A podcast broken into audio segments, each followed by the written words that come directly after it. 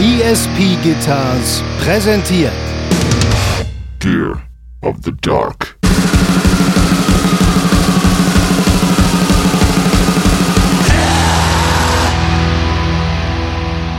Hanno, der in der dritten Person von sich schon mehrfach heute gesprochen hat, sitzt hier vor mir mit einem Uhu-Cappy.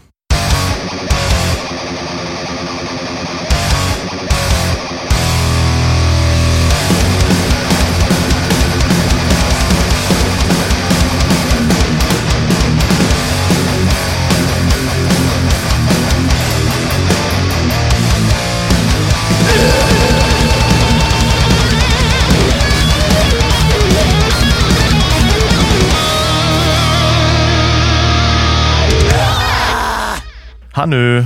Simon, da sind wir wieder. Endlich, es ist soweit. Äh, hab dich vermisst. Ja, ebenso.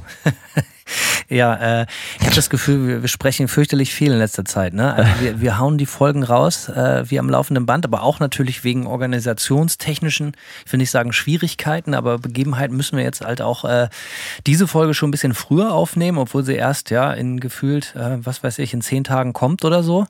Ja. Ähm, und äh, aber ja, die letzten, äh, ich erinnere mich, äh, die letzten beiden 90 Special Cold Klopper Folgen und dann natürlich noch unser, unser, äh, unsere Marktanalyse äh, zwischendrin. Da waren ja drei Folgen am Stück. Hat den Leuten sehr gut gefallen, wie ich habe mir sagen lassen. Ja, es äh, kam mir auch so vor. Ich sag mal so, wenn es nicht. euch nicht dran. Nee, genau, wenn es nicht so viel Arbeit wäre, würden wir natürlich gerne wöchentlich auch Folgen raushauen. Aber ich glaube, das lässt sich langfristig äh, nicht realisieren. Aber trotzdem haben wir einfach ja, mal. Ist auch Qualität über Quantität. Quantität. Ja, richtig. Und außerdem haben wir jetzt, jetzt haben wir mal gut bedient und jetzt kommen wir erstmal wieder in unseren Zwei-Wochen-Rhythmus äh, äh, rein. Äh, du sprichst schon äh, die logistischen Challenges an. Was geht bei dir, Hanno? Ja, ich, äh, wie gesagt, wir haben ja gestern, vorgestern telefoniert. Wir telefonieren ja häufig mal ich bin, du hast das schon ganz gut festgestellt. Du kennst mich mittlerweile ja auch sehr gut. Ich bin in diesem typischen äh, Vorabreisestress. In, heute ist, äh, lass mich lügen, Samstag und äh, Dienstag früh geht's los. Also in äh, drei Tagen, knapp drei Tagen. Und äh, ja, ne, dann geht's nach Deutschland, äh, Konzerte spielen. Wir gehen in die Türkei, fliegen in die Türkei, äh, Dänemark, so halt, ne? Das Thema Manta-Tour, äh, nicht Nightmare Tour war ja in aller Munde jetzt. Äh, ich mhm. denke, man haben wir genug drüber geredet. Ich freue mich trotzdem auf alle, die rauskommen, äh, um sich eine der Shows anzugucken. Ähm, wir freuen uns auf euch. Also äh, kommt auf jeden Fall trotzdem rum, die Shows, die noch stattfinden. Es wird, äh, wir haben wie immer einen guten Sack voll Stress im Gepäck und haben Bock. Und ansonsten, ja, wie das so ist, ne? ich bin genervt weil irgendwie, Ach. keine Ahnung, man kann sich, ja, man kann sich nicht entspannen. Das Thema hatten wir gestern am Telefon schon so, ne? Die letzten drei Tage, man kann sich weder entspannen, noch ist man wirklich produktiv. Man ist die ganze Zeit in so einem Hamsterrad so und deswegen bin ich so ein bisschen genervt eigentlich. Äh. Ich habe auch entschieden, äh, vor meiner Abreise weniger zu trinken, weil wenn ich dann erstmal wieder auf deutschem Boden bin, da äh, wird dem Fass natürlich wieder der, der Boden ausgeschlagen. Dementsprechend hier gähnende Langeweile zu Hause in Florida. Ja, ist doch nice, ey. Ich kann nicht das Gleiche behaupten. Bei mir ist ziemlich alles am Rotieren. Ich habe jetzt nach 16 Monaten, Alter, nach 16 Monaten endlich eine Pressung bekommen aus dem Presswerk, die äh, seitdem auch auf Pre-Order ist und die ist so mein ähm, wie soll ich sagen, das ist so ein bisschen the bane of my existence gewesen in den letzten anderthalb Jahren, äh, weil du dir vorstellen kannst, dass nach 16 Monaten oder in dieser Zeitspanne der 16 Monate viele Leute ungeduldig werden und du dann könnte man meinen. Ja, die eine oder andere E-Mail bekommst, äh, ne, von Leuten, die äh, keinen Bock mehr haben zu warten. Die Scheiße ist endlich aus dem Presswerk gekommen äh, und deswegen blicke ich jetzt in den nächsten, ich habe ich hab auch gestern noch ein, Release gehabt irgendwie, äh, deswegen blicke ich jetzt in der nächsten Woche auf hunderte und aber hunderte von Paketen äh, äh, ja zu irgendwie. Ich muss, muss sehr, sehr viel packen und ich habe auch in den letzten Tagen schon viel gepackt. Ähm, ja, also ich bin momentan der absolute Packesel, aber Äh, dafür. Esel-Podcast. Richtig, genau. Deswegen auch da ist der Crossover den Esel-Podcast. Äh, was ich übrigens mal erwähnen wollte, weil ich ab und an Nachrichten von Leuten aus Deutschland bekomme, die äh, fragen, ja, kann man hier nicht irgendwie, kriege ich den Scheiß nicht auch mal in Europa? Also zwei Sachen. Äh, Deathwish Europe hat Zeug von mir ähm, und ich schicke den jetzt auch nochmal ein großes Paket mit ein paar mehr Distro-Items irgendwie, äh, nicht nur den dreien, die es da bisher gibt. Außerdem, wenn mal irgendwas nicht drüben landet, was durchaus passiert bei mein, äh, einigen Releases, die sich einfach zu schnell abverkaufen, ähm, ich krieg bis zu drei Platten in einem Versandmailer unter für den für einen Vers für den Versand Versandpreis von einer. Ähm, ihr müsst mich dann nur anschreiben irgendwie, weil Bandcamp aufgrund seines beschissenen Systems zu viel berechnet so. Und äh, ich kann euch dann gerne die überflüssigen Shippingkosten zurück äh, refunden so, aber ich krieg drei Platten in einen Mailer dann lohnt sich der Versandpreis vielleicht auch für drei Scheiben. So, damit habe ich das auch mal gesagt. Danke dafür. Aber Simon, du äh, sitzt doch auch bald auf gepackten Koffern. Geht bei dir doch auch schon in zwei Wochen los oder so, oder? Äh, ja, wenn nichts mehr dazwischen kommt. Wie, was ist denn jetzt schon wieder los? Äh, ich kann es noch nicht genau sagen. Es ist, ähm, es kann sein, dass noch was dazwischen kommt und ich die Reise nochmal zwei Wochen vielleicht verschieben muss. Also ich werde alles dran setzen, äh, in Berlin zu sein wenn auch ihr in Berlin seid. Aber ähm, es kann sein, dass ich nochmal ein bisschen schieben muss. Das wird sich jetzt, denke ich, in den nächsten, das wird sich nächste Woche rausstellen. Es ist äh, alles etwas unerfreulich. Oha, naja, da will ich da jetzt gar nicht weiter bohren. Ähm, aber ja, gut, äh, wir hatten ja eigentlich äh, gehofft, dass wir uns denn auch in Deutschland treffen ja. und äh, vielleicht auch eine Folge vor Ort machen können oder zwei oder so. Naja, wir halten an dem Plan fest und gucken mal, was draus wird. Genauso würde ich das auch vorschlagen. Und dann äh, für die nächsten, für fürs nächste Jahr können wir uns mal überlegen, ob wir wirklich mal gezielt zurück in die alte Heimat fahren und vielleicht mal irgendwie, äh, wenn die äh, äh die große Angst vorbei ist, äh, vielleicht halt auch mal ein paar Live-Shows machen. Ne? Ja. Das wäre auch geil. Ich werde immer wieder links und rechts drauf angehauen, Alter, mach doch mal irgendwie was in der Kneipe oder irgendwie in einem kleinen Venue eine Live-Folge. Also wir sind dem nicht abgeneigt. So ist es nicht, Leute. Es muss nur wie immer der richtige Rahmen, der richtige Ort, der richtige, die richtige Zeit. Ja, kriegen wir schon hin, würde ich sagen. Und ansonsten, ja, äh, ich habe, äh, wir haben uns ja, ich weiß, wir sind etwas, wir reagieren leider immer ein bisschen spät. Die Leute tragen an uns ran, mehr Gier, mehr Gier, mehr Gier. Ist nicht ganz falsch für einen Podcast, der sich Gear of the Dark nennt. Äh, Hanno, äh, also ich, hat direkt reagiert und hat äh, direkt mal irgendwie sein Shootout rausgehauen zwischen dem Original Japan HM2 und dem TC Electronic iMaster.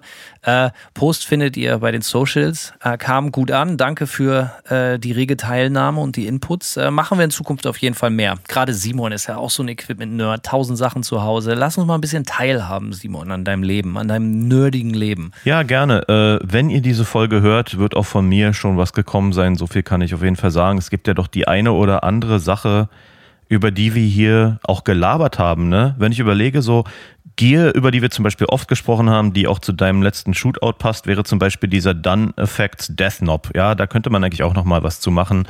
Ähm, und ich habe jetzt Fotos, Alter, müssen wir auch genau. gar nicht immer irgendwie so eine, ein riesiges Fass aufmachen, einfach Fotos raushauen oder wenn wir auch über, wenn du über deine neuen Gitarren sprichst, einfach mal ein Foto hochladen. Genau, genau, ne? so machen gerade wir das. Ich, ich bin auch, ich bin geiler auf Gear. Also ich bin gerade wieder in so einer absoluten Hochphase. Also wirklich, ich gebe un, un, unfassbar viel Geld, welches ich eigentlich überhaupt nicht habe, für Scheiße aus oder nicht für Scheiße, sondern für geile Sachen, so die ich natürlich eigentlich auf unterm Strich nicht brauche. Aber äh, manchmal alle paar Jahre erwischt es mich dann so. Ich würde sagen, so alle vier Jahre oder so in so einem Zyklus äh, werde ich dann einfach rattengeil und äh, muss unbedingt Sachen kaufen. Und da bin ich jetzt auch wieder drin. Ich habe das Gefühl, es ist alle vier Monate. Ja, das kann auch sein. Bin, äh, Oder sind es vier Wochen? Ich fühle mich dann auch wohl. So, ne? Das ist, ich fühle mich, wie soll ich sagen?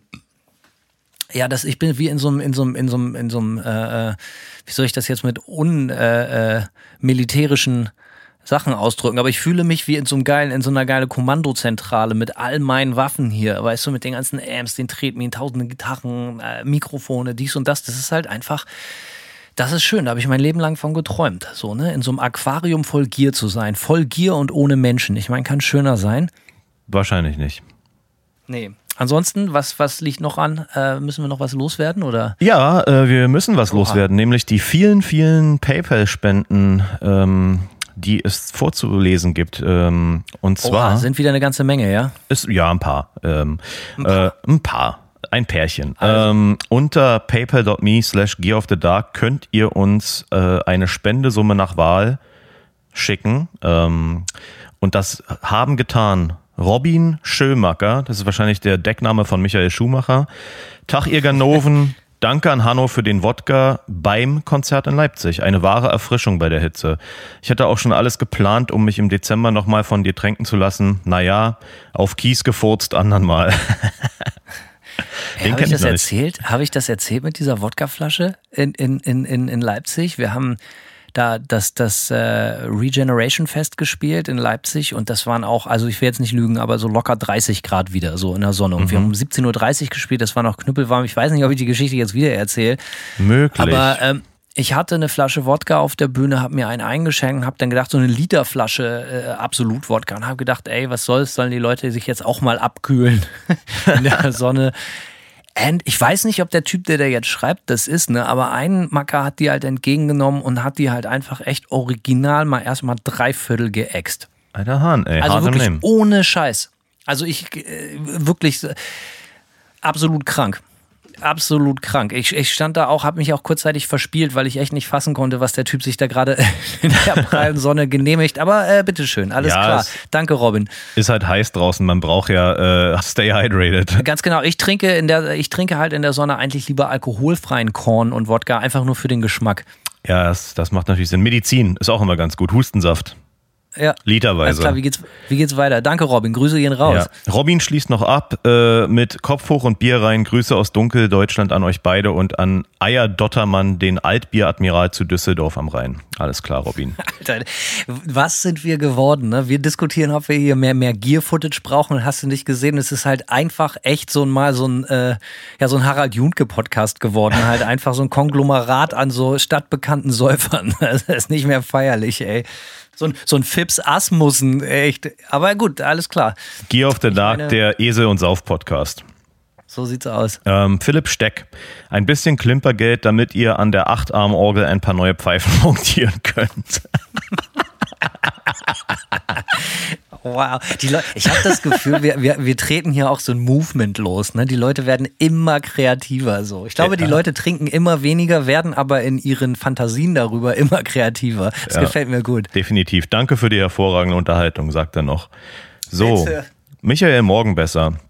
Äh, liebe Eselfreund, Eselfreunde, jetzt höre ich mir seit einem Jahr jede Folge an und anscheinend kennt niemand Simon. Da beschreibe ich doch gerne die Antithese. Ich habe Simon noch zu WFAM-Zeiten kennengelernt und mit meinem Blog, darf man das noch sagen, interviewt. Äh, als Fan konnte ich mir dann die WFAM-Abschiedsshow in Berlin natürlich nicht entgehen lassen. Ähm, die erste Nightmare EP habe ich mit meinem Magazin auch noch reviewed, bevor ich den Magazinstift fallen ließ wie eine he- heiße Kartoffel. Apropos Kartoffel, Hanno und seine Band Manta sagt mir hingegen gar nichts. Seitdem Hanno aber den Eselkauf erwähnt hat, bin ich natürlich Fan. So hätte ich mir bei den Herbstshows mit Nightmare auch keine Blöße gegeben, für Namta oder wie die Band auch immer heißt, noch länger zu bleiben. Das gefällt mir. Manta nicht zu kennen, 2022 ist eine richtige Antithese. Das gefällt mir auf jeden Fall gut. Glaube ich ihm natürlich kein Wort, aber hey, cool. Ähm, er sagt noch, da das aber noch nicht stattfindet, hier ein kleiner Obolus als Dankeschön für das 1A Entertainment jeden Dienstag. Viele Grüße aus Wien. PS könnt ihr mal einen Black Metal Song mit Eselkeife statt Gesang aufnehmen. Ja, können wir machen, oder? Haben wir schon in der Pipeline eigentlich. Ist Richtig, ja. Considered done. Genau. Markus Göbel, danke für den tollen Podcast, auch wenn ihr in der 90er Kultklopper-Folge Rain in Blood als Vorgänger von Seasons the Abyss bezeichnet habt. Nehmt das Geld, Geld kauft dir sicher einen Kasten Heineken oder was Simon für Slayer tauglich hält äh, und hört euch beim Verzerr die 1988er South of Heaven an. Lasst ordentlich im Kanister scheppern. Cheers. Ja, Markus, äh, danke. Danke, ja, ja. äh, wir haben ja jetzt schon einiges an Kritik einstecken dürfen, aber da sind wir natürlich Ehrenmänner und absolut sportlich. Äh, wir reißen das Maul gerne mal auf, um auch selbiges im Umkehrschluss direkt wieder gestopft zu bekommen. Also wir haben keine Angst. Ähm, äh, ein paar Worte noch zu den 90er-Klopper-Folgen. Äh, viele Leute haben sich daran beteiligt, haben ihre besten Listen und so gepostet. Das finden wir natürlich total geil. Nicht nur in den direkten Comments, sondern halt auch in direkten Nachrichten. Egal, was wir hier sagen und tun, es geht nicht nur um uns, sondern natürlich auch um euch und jegliches Feedback ist immer willkommen. So, also äh, wir machen natürlich die Folgen, damit die Leute diskutieren. Das ist der Spaß an der ganzen Geschichte. Ja. Lisa Wohlfahrt. Moin Jungs, danke für die Sonderfolge. Fand es gut und wichtig, dass ihr das Thema nochmal vertieft habt. Ich drücke die Daumen, dass ihr nächstes Jahr wieder bessere Konzerte planen und spielen könnt und die Leute wieder mehr den VVK nutzen und kommen. Als Aufmunterung hier ein kleiner Beitrag für eine Riesenmöhre für Hannos Esel. Wir sehen uns in Köln. Liebe Grüße an euch und die Walsumer Runde, von denen hier auch einige zuhören. Alles klar, die Walsuma-Runde, ne? Beste Ja. Grüße gehen raus und äh, bis in Köln dann. Walsum. Wo ist das Viva eigentlich? Colonia, was ist denn Walsum? Ist das eine Stadt oder so? Das ist eine gute Frage. Es klingt so, es klingt so, es könnte, könnte auch in Mittelerde sein oder so. Finden wir raus. Ja.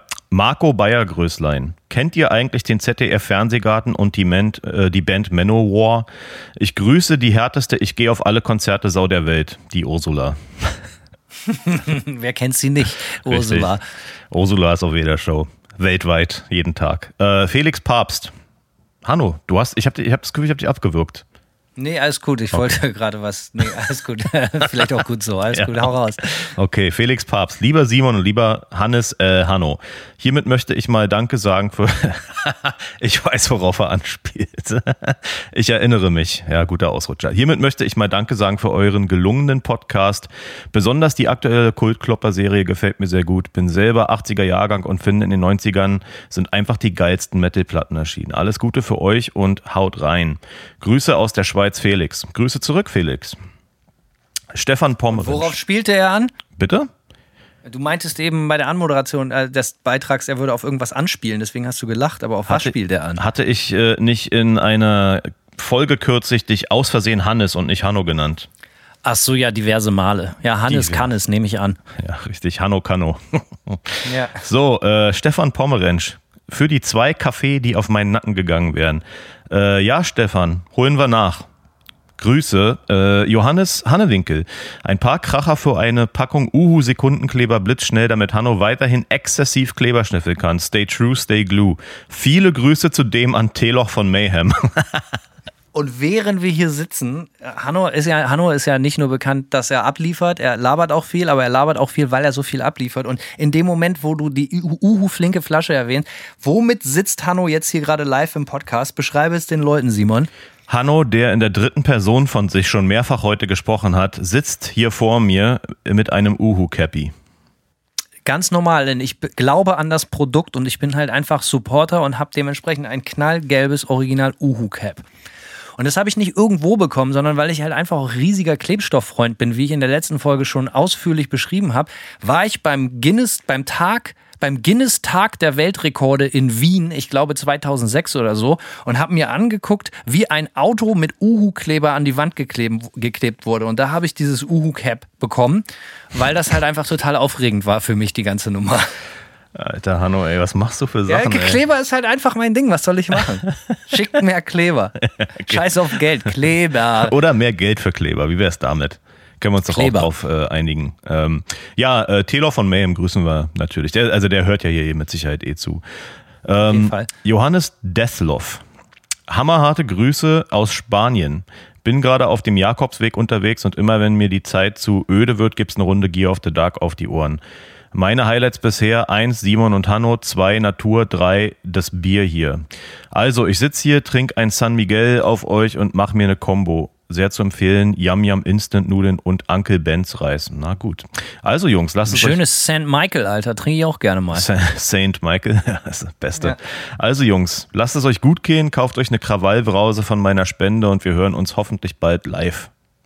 Normale Härte. Grüße gehen raus auf den Jakobsweg. Ja, was man nicht alles tut im Sommer. Ja. ja. Äh, damit sind die PayPal-Spenden für heute abgehakt. Wie gesagt, paypal.me slash Gear of the Dark. Äh, Geld für Kleber, Geld für Bier, Geld für Esel. Kauft euch eure zwei Minuten Ruhm durch eure besten Gags, äh, für eure besten Gags etc. Ihr wisst, wie es läuft. Und wir starten jetzt endlich in unser Thema heute, oder? Oh, endlich, Hanno. Endlich, Simon, ja. Äh, wie wollen wir das denn mal anmoderieren? Also, wie so oft äh, haben Simon und ich uns unterhalten in unseren Telefonaten und wir machen ja so Brainstorm. Wir, wir sind ja ein Imperium hier. Wir planen natürlich auch immer so ein bisschen, nicht sind wir, wir sind natürlich nicht nur immer am Portal am Puls der Zeit, sondern wir planen auch immer so ein bisschen vorher mit unseren Themen. Und dann haben wir so eine Themenliste und so. Und diesmal haben wir uns überlegt, ähm, also ich glaube, es kam so ein bisschen durch meinen Impuls diesmal. Vielleicht war es auch Simon, ich weiß es nicht mehr. Aber wie das halt so ist, wenn man äh, so manchmal so ein bisschen in der Öffentlichkeit steht, tausendmal von allen Seiten, links, rechts, oben, unten wird man gefragt, ey, kennst du die und die Band? Du musst mal unbedingt das und das auschecken. Alter, hast du das schon gehört? Das ist das neueste Ding. Bitte mal unbedingt, hast du das neueste Release von dem Label gehört? Brrr. Meine Antwort ist dann meistens ein äh, äh nee, kenne ich nicht oder so. Ähm, was gar nicht arrogant gemeint ist, sondern weil ich einfach nicht weiß, wie ich mit dem Überfluss an Informationen und neuen Sachen umgehen kann. Simon ist da auf jeden Fall ein bisschen besser. Das liegt natürlich auch in der Natur, dass er halt auch einfach äh, Mastermind und äh, Chefboss von seinem eigenen Label ist. Da kann er sich nicht erlauben, so viel zu pennen, wie ich das tue. Der muss natürlich die, die immer das Ohr auf der Straße, auf, der, auf, den, auf, der, auf den Schienen der Zeit haben und er muss am Puls der Zeit sein. So. Ähm, auf jeden Fall ist uns da was eingefallen, weil ich meine, ganz unbekannt ist da meine Reaktion dir jetzt auch nicht, Simon, oder? Nee, natürlich nicht. Ähm, die Frage, die wir uns gestellt haben, oh, warte mal, Hanno, jetzt hast du mich aber hier signalisiert. Was ist denn los? Ach so, nee, äh, nee, die Frage, die wir uns gestellt haben, ja, wie formulierst du denn die Frage? Die Frage, die ich, äh, nee, weißt du was? Ich lass dich die Frage formulieren, Hanno. Ich habe mir schon eine geile Überschrift ausgedacht. Hier sind wir. Rocking in the Free World von einem Leben im Überfluss. Boom. Dum, dum, dum, dum. ja, also, wir machen uns heute Gedanken darüber, was es bedeutet, wenn man halt einfach von allen Seiten zugeschissen wird, ähm, was natürlich erstmal ganz schön ist, äh, aber halt auch einfach überfordert ist. Was bedeutet es, wenn man alles immer zu jeder Zeit rund um die Uhr in jeglicher erdenklicher Qualität haben kann? Ich meine, wir reden hier natürlich über das Internet, wir reden aber auch über Zeitgeist und wir reden in erster Linie, wie wir schon erwähnt haben, vom Überfluss. Von einem Leben im Überfluss. Als Musikkonsument, als Musikfreund, als Musiknutzer und aber nicht zuletzt natürlich auch als Musikmacher. Das hast du schön anmoderiert. Also, was mir aufgefallen ist, ich glaube, wie wir auf dieses Thema gekommen sind, Simon, ist, dass, dass als wir telefoniert haben, habe ich dich gefragt, ob du auch das Gefühl hast, dass heutzutage viel mehr Leute heute grundsätzlich Musik machen und in Bands spielen. Weil ich kann mich erinnern, als ich zur Schule ging, das war eine Schule mit tausend Leuten, da gab es mich, da gab es die beiden anderen Typen aus meiner Band und es gab einen anderen. Das, das war so die 90er. Ja, meine Erinnerung an die Schule ist nicht so unähnlich. Ich weiß auf jeden Fall oder ich erinnere mich gut daran, dass es eine überschaubare Anzahl von Leuten gab, die Musik gemacht haben. Ähm, und das war dann meistens auch schon so ein bisschen mit Crossover in so Alternativkulturen. Also so die, die anderthalb Gruftis und die zweieinhalb Punker in unserer Schule waren dann die, die Mucke gemacht haben. So, ne? Ähm, und dann gab es vielleicht noch so ein so ein, so ein Skater-Kit, was noch Gitarre oder Drums gespielt hat, so kann man sagen. Wir hatten aber an der Schule auch eine Schlagzeug-AG, in die ich dann auch irgendwann eingetreten bin. Ähm, und so. Wie modern. Ja, so war mein erstes Instrument, was ich gespielt habe, Schlagzeug. Habe ich dann direkt auch wieder verlernt, als ich mit in meiner ersten Band war und unser Schlagzeuger in dieser Band war Linkshänder und habe ich an sein Linkshänder-Schlagzeug gesetzt und wollte Schlagzeug spielen. Und äh, das war so, hat sich so verkehrt angefühlt, dass ich seitdem nicht mehr Schlagzeug spielen kann. Oh Mann. Das tut mir natürlich leid zu hören. Aber also grundsätzlich gab es bei dir auch nicht so viele Musiker, als du aufgewachsen bist. Nee, definitiv nicht. Äh, es war überschaubar auf jeden Fall. Also ich sag mal, ich habe dann natürlich so einen Freundeskreis kennengelernt, in dem das ne, in Berlin-Spandau, in dem dann viele Musiker waren verhältnismäßig, aber so an der Schule und so grundsätzlich ja, mein, meine, äh, meine Perspektive auf die junge Gesellschaft, mit der ich mich umgeben habe, recht wenig Musiker auf jeden Fall.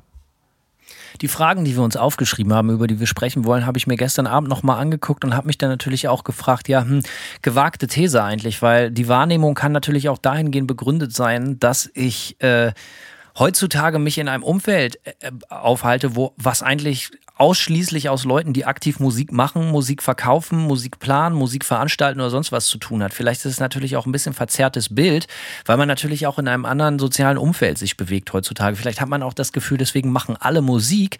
Einfach aus dem Grund, weil man auch einfach fast nur Musiker kennt in seinem Umfeld. Aber trotzdem hatte ich das Gefühl, dass als ich jung war, war das, war das irgendwie nicht so, also ich hatte das, wie, nennt man das, so die, die, die Hürde war irgendwie höher äh, zu sagen, so ich bin jetzt Teil einer Band, Leute zu finden. Na, Leute zu finden ist, glaube ich, immer noch schwierig, aber ähm, ich hatte das, also zum Beispiel, ich wollte immer Schlagzeuger sein. Ich wollte eigentlich immer Schlagzeuger werden. Das ist der einzige Grund, warum ich nicht Schlagzeuger geworden bin, ist halt einfach, weil es gab keinen Raum für mich zum Trommeln und ein Schlagzeug hat zu viel Geld gekostet.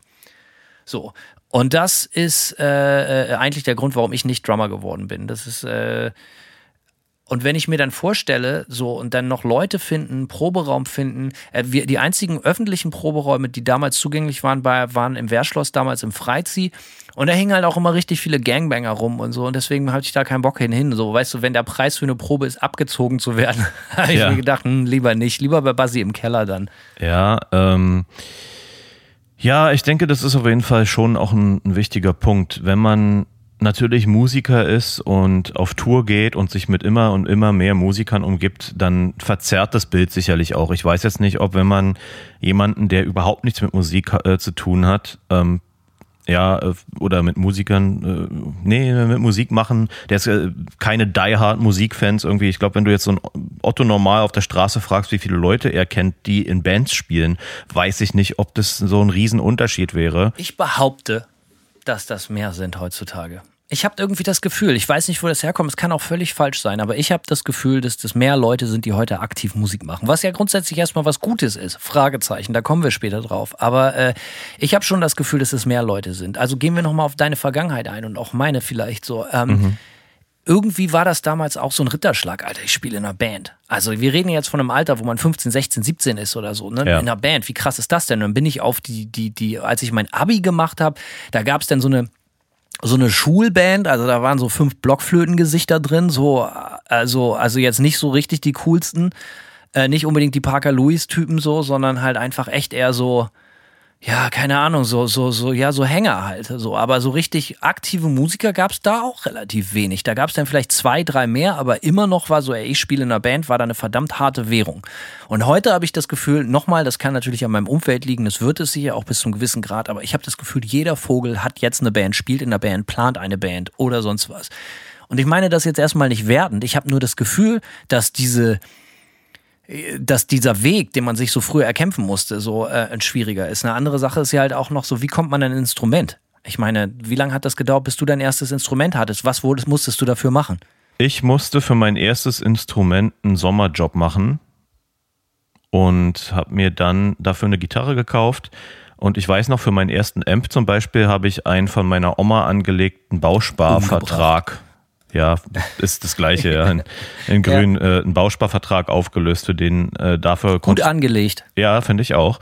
Ähm, was mir noch einfällt als, als Folgefrage, vielleicht ist es aber auch so ein bisschen so eine Alterssache. Ne? Du hast gerade von diesem Ritterschlag gesprochen. Ja, kann ich auf jeden Fall sagen, auch dass es eine harte Währung war, wenn du in der Schule behaupten konntest, in der Band zu sein dann hatte das schon so einen, so einen leichten eingebauten Coolness-Faktor. Ich weiß nicht, ob der heute nicht mehr existiert so sehr oder vielleicht liegt es aber auch an unserem Alter. Ich habe das Gefühl, ähm, wenn man älter wird, stell dir mal vor, du erzählst heute ja, stell dir mal vor, du gehst heute zu einem Klassentreffen, ja, und dann hast du da irgendwie ne, Leute wie uns, die so irgendwie äh, in, dem, in dem Dunstkreis 40 Jahre alt sind, so, ja, und da arbeitet der einer, einer als, als in der Bank und dann arbeitet einer hier und da und die haben alle so, die stehen alle so, so Otto normalmäßig mitten im Leben und dann sagst du so, ja, ich spiele Gitarre in der Band, so. Ich weiß nicht, ob dann der Ritterschlag-Effekt noch da ist oder ob die Leute denken so, oh, was für ein Hänger, so, ne?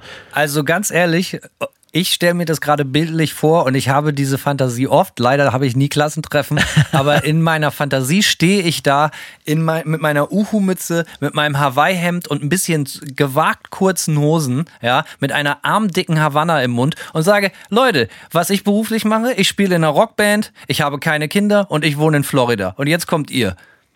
Ah, gut. Also eigentlich, wenn, ich weiß nicht, ob das denn so geil über die Bühne geht, wie ich mir das jetzt so vorstelle, aber eigentlich wäre der Ritterschlag in so einem Setting eigentlich noch viel größer, wenn ich mir das gerade so vorstelle. Ja, ich kann schwer, schwer einschätzen. Vielleicht liegt es auch einfach daran, vielleicht bin ich einfach auch äh, in einem Umfeld aufgewachsen, wo die Erwachsenengeneration ähm, Musikertum für Schwachsinn hielt. Ja, also das gab es bei mir auch nicht. Also in meiner ganzen Sozialisation und Kindheit gab es, kannte ich nicht. Also das heftigste, was ich hatte, das bei meinem damaligen Schlagzeuger von meiner zweiten Band, der Vater in einer Coverband gespielt hat. Und das fand ich total cool und das waren für mich auch die fetzigsten Typen. Das fand ich völlig aufregend. Mhm. Da bin ich dann alle paar Wochen mal mit auf ein Konzert und habe da so ein bisschen mit ausgeholfen, aufbauen und so. Und äh, das, das war so eine relativ lahme Coverband, die so Oldies gespielt haben und so. Aber die waren auch sehr, sehr gut. Aber trotzdem äh, fand ich das fürchterlich aufregend, weil, weil das ja doch irgendwie sehr authentisch waren, weil die auch alle schon Musik gemacht haben, seitdem die 17, 16, 15 sind. So, ne? Das waren alles so die erste Welle, so Beatles, Stones, ey, wir machen jetzt auch eine Band. Ja. Und gerade Bremen hatte ja auch eine sehr, sehr lebendige Szene damals mit der Lila Eule und solche ganzen Geschichten. Also da kann man sich mal reinlesen, sehr, sehr interessant. Es gab viele gute lokale Bands, auch in den 60ern schon. Ähm, aber natürlich schwingt da, äh, äh, wie sagt man, Schwung, Schwang, schwankte, schwingte schon immer eine Angst mit. Äh, natürlich auch als Kind so, oh, hoffentlich werde ich nicht mal irgendwann 50 sein und in einer Coverband spielen. das hat, das, also, ne, das ist natürlich ein zweischneidiges Schwert. Wer hat, wer hat letztens eine Cover-EP rausgebracht? ja, eine Cover-EP rausbringen ist eine Sache, ne, das ist ja, Respekt, ja. aber. Sicher. Gut, aber ähm, äh, Labarababa, ich meine das gar nicht wertend, aber ich habe schon früh gemerkt, so, okay, es gibt den erwachsenen Musiker, der halt einfach Versicherungskaufmann, das waren alles erfolgreiche Geschäftsleute, die Leute, die in der Band waren, was weiß ich, ne? Den ging es allen relativ gut. Ja. Und es gibt aber richtige Musiker. Und richtige Musiker kannte ich in meinem ganzen Umfeld nicht mal über Umwege nicht einen einzigen. Ja. Also im Erwachsenenalter, der gesagt hat, ich bezahle damit meine Miete oder meine WG-Bude oder irgendwie sowas, kannte ich nicht ein. Das war immer grundsätzlich, es war entweder, ey, du spielst bei ACDC oder es ist ein Hobby, dazwischen gibt es nichts. Ja, also das nächste, was mir natürlich einfällt in meinem direkten familiären Umfeld, äh, war mein Onkel, der bei einer Plattenfirma gearbeitet hat. Ne? Das war natürlich schon schon. Also das ist natürlich Beyond Limits cool. Also da ja, kann ich nicht mithalten. Na, definitiv. Das war natürlich ultra cool und ähm, ja, der hat natürlich entsprechend auch immer Stories gehabt und ich habe das natürlich auch schon erwähnt äh, in Vergangenheit, äh, eine sehr große Plattensammlung und da hat er uns immer Promo-CDs mitgebracht, äh, in so riesen Kartons kam er immer an und mein Cousin und ich haben durchgestöbert und uns Sachen rausgegriffen. Das war natürlich schon super cool, aber das äh, ist vor allem alles in einem oder zum großen Teil noch in einem Alter passiert, in dem ich noch nicht aktiv übers Musikersein nachgedacht habe. Ähm, das kam kam dann erst ein bisschen später so. Aber ja, ich kann zumindest sagen, dass ich in meinem Umfeld jemanden hatte, dessen Job es war, in der Musikindustrie mit Künstlern zu arbeiten, so was natürlich schon irgendwie auch cool ist. Aber du hast da auch was Interessantes gesagt, so von wegen, du musstest einen ganzen Sommer Sommerjob machen, um dir eine Gitarre zu kaufen, das kenne ich auch. Ich musste, um meinen ersten Bass zu kaufen, so ziemlich alles verkaufen mit 13, was irgendeinen Wert hatte, damit ich mir diesen schrottigen Bass leisten konnte. Ich habe quasi mein ganzes Leben eingetauscht, damit ich einen Bass hatte. Und ich habe es bis heute nicht bereut. Ähm, äh, und dann irgendwie mit 16 habe ich auch noch mal einen ganzen Sommer bei einer Schädlingsbekämpfungsfirma gearbeitet, damit ich mir eine Bassbox kaufen kann. Natürlich auch total über. Und da komme ich jetzt zum eigentlichen Punkt. Damals hatten ja so die lokalen Musikgeschäfte, das war ja vor Mailorder und vor Thomann und Musikstore und wie sie alle heißen. Ähm, das war ja okay, da hast du deine Instrumente äh, äh, von einem örtlichen Musikalienhändler bekommen und ja. wurdest dann natürlich auch regelmäßig übers Ohr gehauen. Äh, und da bin ich auch in jede, jede Falle reingetappt, in die man tappen konnte und äh, oft echt im großen Stil verarscht worden. Und die, die waren sich nicht zu schade, mögen sie in der Hölle ruhen, ja. Sich auch so Kindern wie uns halt wirklich das letzte Geld aus den Taschen zu ziehen, die Wichser. und weißt du was? Äh, aber ich habe eine Genugtuung, weil ich weiß jetzt im Nachhinein, das waren auch alles wichtig Schnacke, aber die haben maximal auch alle nur in örtlichen Coverbands gespielt. Weiter haben sie die Welt nie gesehen und dementsprechend, es sei ihnen verziehen. Ja, genau. Aber das war, äh, ist ein interessanter Punkt, nämlich. Äh, es war so ein Commitment. Man musste sich eine Ausrüstung kaufen, man musste irgendwie, man musste an ein Schlagzeug kommen, das war ja das härteste so, oder zumindest eine E-Gitarre oder sonst was. Heutzutage, wenn man so, ohne jetzt hier Namen nennen zu wollen, aber die bekannten Musikalienhändler, man kann sich für 150 Euro, ja, eine nagelneue E-Gitarre bestellen, die wirklich auch richtig also wirklich vernünftiges Werk ist, die weit über dem äh, Instrumentenniveau ist, mit dem wir angefangen haben, Musik zu machen in unseren ersten Bands. Lichtjahre darüber. So, ne?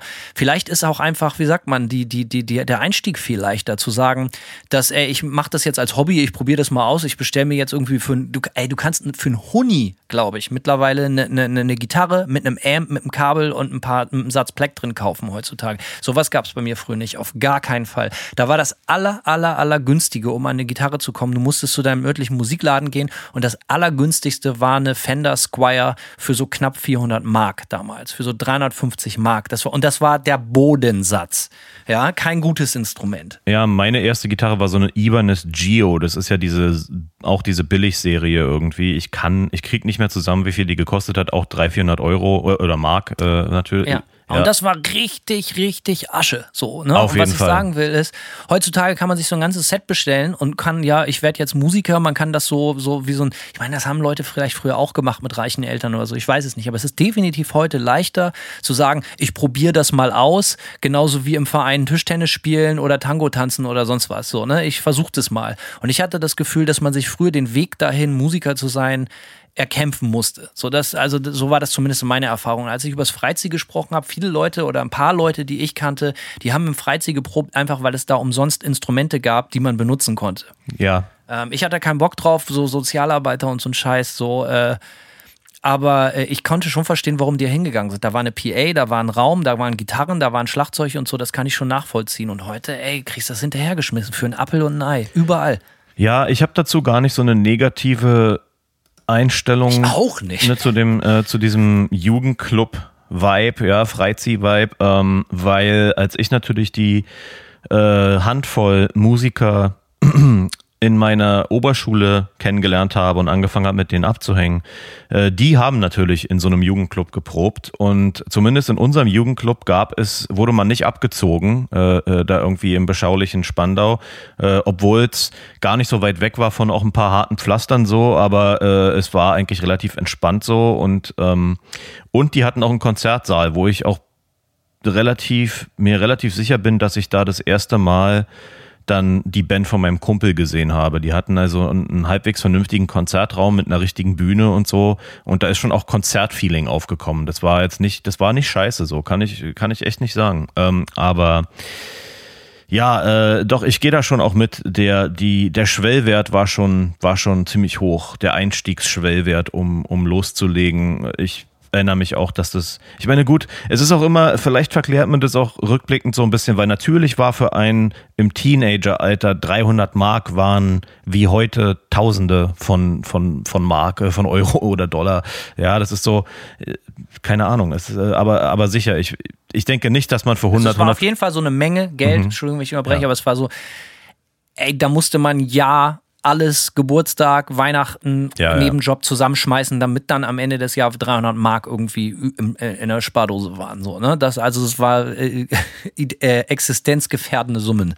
Definitiv. Ähm, ich habe auf jeden Fall auch sehr, sehr lange sparen müssen, um mir meine erste, meine erste, diese Ibanez Geo und dann habe ich mir noch so, eine, so einen kleinen Fender Combo mit 10 Watt oder so gekauft. Ne? Ähm, und das hat lange gedauert, sich das zu ersparen und ähm, ja, war nicht einfach, definitiv. Ja, Schmalhans Küchenmeister bei mir natürlich angesagt. Ich bin ja in meiner ersten Band erstmal Sänger geworden, weil Buzzy äh, hatte dann die 300 Mark und konnte, oder 500 Mark sogar, hat er sich, ich glaube, er hatte Geld von seiner Oma geerbt und konnte sich besagtes Fender Squire kaufen und ein Crate-Kombo. Geil. Und äh, ich bin dann ja halt bei unserer ersten Band, die Metal Cops, ne, die Metal Polizei, wie sie hieß, äh, bin ich ja Sänger geworden. Also es gab, Basi hat E-Gitarre gespielt und ich habe gesungen. Hab ich oft erzählt. Haben wir ein grandioses Cover von äh, Fight Fire with Fire von der Ride the Lightning äh, gemacht. Zum Beispiel spiele ich eines Tages vielleicht nochmal vor. Unbedingt, unbedingt, ja. Ähm, würdest du sagen, dass dadurch, dass heute mehr Leute Musik machen, oder würdest du sagen, dass das Niveau vielleicht heute höher ist? Gab es damals mehr Schrottbands oder hast du eher das umgekehrte Gefühl, dass damals, weil man sich das so hart erarbeiten musste, äh, dass die Leute dann auch ein bisschen, keine Ahnung, mehr, noch mehr auch wieder reingesteckt haben in die Musik? Boah, extrem gute Frage. Vielleicht muss man auch nochmal definieren, so was denn Schrott bedeutet. Vielleicht, also ich glaube, Bands waren wahrscheinlich genauso gut und genau, also Anfängerbands waren genauso gut und genauso schlecht damals wie heute. Der Unterschied ist, damals hatten die Leute dank mangelndem Internet halt einfach kein Outlet, außer ein Demo-Tape, eine Demokassette rauszuhauen. So, ne? Und das heißt, der Weg, bis man mal wirklich von der Band gehört hat, bis dir ein Kumpel ein Demo-Tape zugesteckt hat oder du dir sogar selbiges bei einer Show von der Band irgendwo in einem Freizeh oder Venue oder so gekauft hast, war viel, viel, viel weiter als so, ey, wir sind jetzt hier ein paar Kumpels, wir haben uns hier jetzt irgendwie so, ein, so, ein, so mit einem Drumcomputer irgendwie so ein paar Drums äh, zusammengeknastet und so und äh, haben jetzt mal irgendwie ein paar Songs aufgenommen und laden das sofort bei Bandcamp oder YouTube hoch. So, ne? Das ist halt, der Weg war damals viel, viel, viel, viel länger. Und dementsprechend war natürlich das Endresultat, selbst wenn es scheiße war, vielleicht einfach wertvoller, weil es seltener war. Und dementsprechend möchte man jetzt vielleicht verklärend behaupten, dass damals es mehr gute Bands gab, aber ich glaube, es gab damals einfach weniger und man hat weniger neue Sachen in einem größeren Abstand zueinander gehört. Und heutzutage wird man totgeschlagen und äh, ist natürlich auch nicht ganz so unrecht wählerischer vielleicht. Also das wäre meine These. Ich frage mich ja auch gerade noch, wo, wo wir das alles so erzählen, Hast du das Gefühl, dass als du angefangen hast, Musik zu machen, ähm, hast du das Gefühl, dass in Bremen, dass du dann zumindest Anschluss an so eine Bremer Bandszene sehr sch schnell gefunden hast? Weil in Berlin gab es es durchaus. Als ich angefangen habe, dann mit meinen ersten Bands, habe ich dann in Berlin doch schnell auch viele, viele Leute aus den verschiedensten Bezirken kennengelernt, die dann auch Musik gemacht haben und mit denen man auch Konzert, dann so Lokalkonzerte gespielt haben. War das in Bremen ähnlich oder ist das so der Bonus, weil Berlin einfach eine Riesenstadt war? Äh, also das gibt es bestimmt in den meisten Städten. Bei mir muss ich sagen, dass es überhaupt nicht der Fall war. Wir haben immer unser eigenes Ding gemacht. Wir waren immer sehr eigenbrötlerisch, äh, waren auch schlecht, muss man nochmal dazu sagen. Es hat ja auch immer was damit zu tun, wie will man sich öffnen, wie will man wahrgenommen werden und so. Und trägt man sein neues Produkt voller Stolz um Hals in die Welt heraus oder sagt man, naja, oh, wir müssen vielleicht noch ein bisschen üben so. Also irgendwann ging das denn los, so im besagten Wehrschloss, ne? Das ist jetzt ein Paulaner schrecklicherweise, aber das war so die Venue in Bremen, wo auch alle krassen Bands gespielt haben in den 90ern, also auch so Ami-Bands und so. Und äh, da waren dann zum Beispiel einmal im Jahr war das Off-Festival, wo alle Bremer Bands, die einigermaßen cool waren, so, weil es geht ja bis heute, Gott sei Dank, nicht darum, bist du gut, sondern es geht ja darum, bist du cool. So, ne? Das ist die einzig harte Währung. Und äh, da durften wir dann auch mal mitspielen, dann irgendwann so mit 15, 16 und äh, dann hat man schon natürlich über den Tellerrand blicken konnten und wusste dann schon sehr genau, was gibt es noch für andere Bands. Ich kann aber schon sagen, dass ich das damals schon so wahrgenommen habe, dass wirklich alle anderen Bands besser waren als wir. Mhm. Ähm, dementsprechend war das jetzt nicht so richtig, dass ich dachte, ich fühlte mich da jetzt so total zugehörig. Hey, ja, es war schon so klar, dass das, der, der Qualitätsunterschied ziemlich gravierend ist. Vielleicht war ich aber auch einfach nur unsicher, aber ich glaube schon, dass wir nicht sonderlich gut waren. Ähm, dazu kommt natürlich auch die Frage, wenn man damals bis heute vergleicht, so die ganze Sache mit dem Home Recording, ist das Fluch oder Segen, ne? Wie ich gesagt habe, damals, bis man ein Demo-Tape aufgenommen hatte, Du brauchtest mini minimal jemand irgendwie mit einem Vierspurrekorder. Und selbst ein Vierspurrekorder hat in den 90ern richtig Asche gekostet. Einige, viele hundert Mark, um richtiges, schrottiges Demo zu machen. Und du musstest schon spielen können, weil war, da war nicht viel mit Overdub und Schneiden und so, sondern du musstest schon irgendwie so, dass einigermaßen deine Songs auch richtig zocken können. Um ein einigermaßen brauchbares Demo-Tape über acht Spur oder gar richtig kleines Studio brauchen wir gar nicht zu reden. Das hat richtig Geld gekostet. Geld, Geld, Geld. So, Geld. Äh, und äh, dementsprechend heutzutage, das brauchen wir ja keinem erklären, so kannst du dir irgendwie mit jedem Freeware-Programm kannst du Platten machen, wenn du weißt, wie du es bedienst. Die hätten vor 20 Jahren noch eine Million Dollar gekostet wahrscheinlich. So, ne? Äh, leicht übertrieben, aber im Prinzip ist es so. Ja. Äh, die Frage ist, ob das ein Segen ist oder ob das nur dazu spielt, dass natürlich man heute auch so ultra zugeschwemmt wird, weil das, das Klangniveau, wie diese Musik angeboten wird, sich immer mehr auf einem durchschnittlichen, qualitativ grundsätzlich eher hohem Level einpendelt. Früher war das so, das äh, Demo-Tape hat gerauscht, das war 20.000 Mal überspielt und trotzdem konnte man vielleicht auch gerade deswegen viel klarer sagen, Alter, die Band hat was auf dem Kasten. Durch all den Rotz, durch all den Gestank und den Müll sticht da ein geiler Song durch. Heutzutage kannst du halt einfach viel mehr kaschieren und die Frage ist, ob das dazu beiträgt, dass man sich so erschlagen fühlt und irgendwie nicht mehr viel wahrnimmt. Ja, ich denke, es betrifft vor allem auch immer so die Genreblasen, ne? Das kommt ja auch dazu. Also klar, gerade Home Recording ist so im modernen Metalcore-Bereich und so ist es ja der absolute Usus irgendwie. Und ähm, da habe ich sogar das Gefühl, dass sich die, Profi die Studioproduktionen der Ästhetik der Home-Produktion der letzten zehn Jahre angeglichen haben. So, ne? Erst war es immer so, du hast beim Home-Recording äh, die Programme haben, sollten möglichst versuchen, organisch zu klingen oder das, ne, die erste Idee war beim ersten Drumcomputer, boah, wie kriegen wir das hin, dass der möglichst organisch klingt und, und äh, dann hast du damit irgendwie versucht, Musik zu machen. Heutzutage habe ich oft das Gefühl, dass dann die Produktionen aus den Studios, dass die mehr klingen dann wie die äh, programmierten und überproduzierten Drums, aber du hast natürlich ähm, gerade in diesem modernen Bereich, moderne junge Bands, die eben das alles nutzen. Und du kannst ja mittlerweile nicht nur, sind, nicht nur sind die Plugins gut, sondern die sind auch, kommen jetzt alle auch schon mit Presets. Preset, Gitarren-Preset von Gitarrist XY aus moderner Band Z, so, ne? Und dann denken die sich, oh ja, fett, cool. Benutze einfach das Preset, klingt meine Gitarre genau wie bei dem. Drums das gleiche, etc. pp. Und du hast natürlich jetzt so eine, dadurch wahrscheinlich schon den Effekt so ein bisschen, dass auch Bands, die eigentlich überhaupt nichts können, erstmal mit im Anführungszeichen hochwertigem Sound ankommen und du dir deswegen vielleicht äh, ja Sachen anhörst, die eigentlich totale Pappe sind irgendwie, ähm, die aber durch diesen Soundqualitätseffekt erstmal schon den Fuß in der Tür haben, was früher vielleicht nicht der Fall gewesen wäre so und natürlich dazu beitragen, dass, und das ist natürlich Kern dieser Diskussion gerade, dass, dass es halt einfach so ein undurchsichtiger äh, Gemisch undurchsichtiges Gemisch aus, aus Überfluss. Man, also ich habe ganz große Schwierigkeiten zu sagen, irgendwie, was ist jetzt krass, was nicht, weil halt auch so viel da ist. Denn es geht ja nicht nur um die Aufnahmequalität, sondern die Frage, die sich daraus ergibt, ist natürlich auch früher äh, der Weg zu einer Aufnahme war viel komplizierter, viel länger. Das heißt, du musstest halt ja nicht so, ja, ich habe ein Projekt und mein Kinderzimmer, sondern du musstest eine Band haben mit richtigen Menschen, die im Proberaum ihre Songs spielen konnten, damit die irgendwie das irgendwie selbst mit einem Kassettenrekorder, selbst wenn du sagst, wir nehmen das live mit einem Kassettenrekorder aus, musstest du ja trotzdem zu dritt, zu vier, zu fünf den Song komplett durchspielen können. So, ne? Ja. Da war nicht viel, wir, wir, wir, ich mache jetzt halt einfach mal, ich werfe da jetzt vorprogrammierte geile Drumfills, die klingen wie Dave Lombardo rein oder so und alles ist halt auf einem total hohen Niveau, sondern du musstest halt irgendwie schon was auf die Beine stellen. Und die Frage ist, musste man sich damals irgendwie mehr einen Ruf erspielen, damit du wahrgenommen wurdest und auch für gut befunden wurdest? Äh, gibt es das überhaupt noch oder äh, ist das total passé, weil die Leute halt einfach, wie gesagt, mit, mit für wenig bis kein Geld einfach mit modernen Programmen Produkte auf den Markt schmeißen können, Demo-Tapes, wenn man es noch so nennen will, die einfach genau denselben Sound hat wie eine Studioproduktion im Prinzip, wenn man das einigermaßen bedienen kann.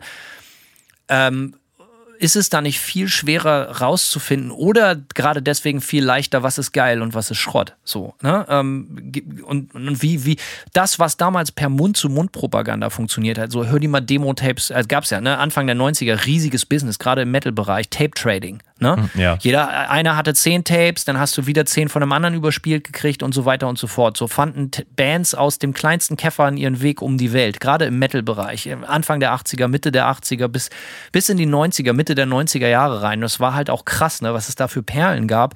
Und das hatte halt viel mit Mund-zu-Mund-Propaganda zu tun. Oder halt, ey, ich schreibe einen Brief an irgendeinen Kumpel in, in Jugoslawien und sag dem so, ey, hier hör dir das mal an.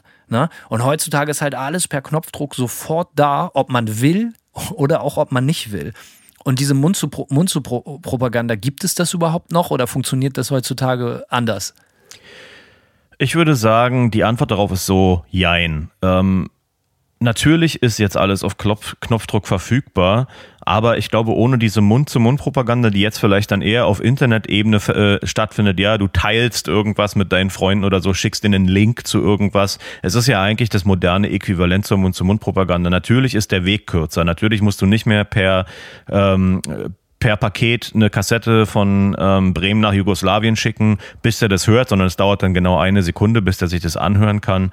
Ähm, und ob das dann den gleichen speziellen Effekt hat auf den Hörer, ist natürlich fragwürdig so. Aber grundsätzlich würde ich sagen, es ist der moderne Pro äh, Äquivalent zur äh, Mund-zu-Mund-Propaganda und ich denke auch, dass es nach wie vor ähm, der entscheidende Faktor ist, das Zünglein an der Waage daran, ob eine Band tatsächlich dann diese breite Aufmerksamkeit bekommt. Denn, denn ich bin mir sicher, dass viele von diesen Bands, die sagen wir mal, natürlich mit einer super modernen und nahezu perfekten Produktion aus der Computerdose, ähm, dass die, ja, also dass, dass das da auch Leute gibt, die das vielleicht erstmal geil finden, aber ich glaube so richtig diesen flächendeckenden Effekt der Mund-zu-Mund-Propaganda, dass du anfängst, ja, dass es nicht nur fünf Leute teilen und nicht nur zehn Leute teilen, sondern auf einmal tausende Leute der Meinung sind, das ist geil so und das teile ich jetzt. Ich glaube, da ich weiß nicht, ob es immer ein Qualitätsbarometer ist, ja, das ist dann wahrscheinlich auch immer subjektiv, ob man das qualitativ ähm, irgendwie argumentieren kann, so, aber ich glaube trotzdem, es muss irgendwas trotzdem da sein, dass dann dieser Mund-zu-Mund-Propaganda-Faktor einsetzt.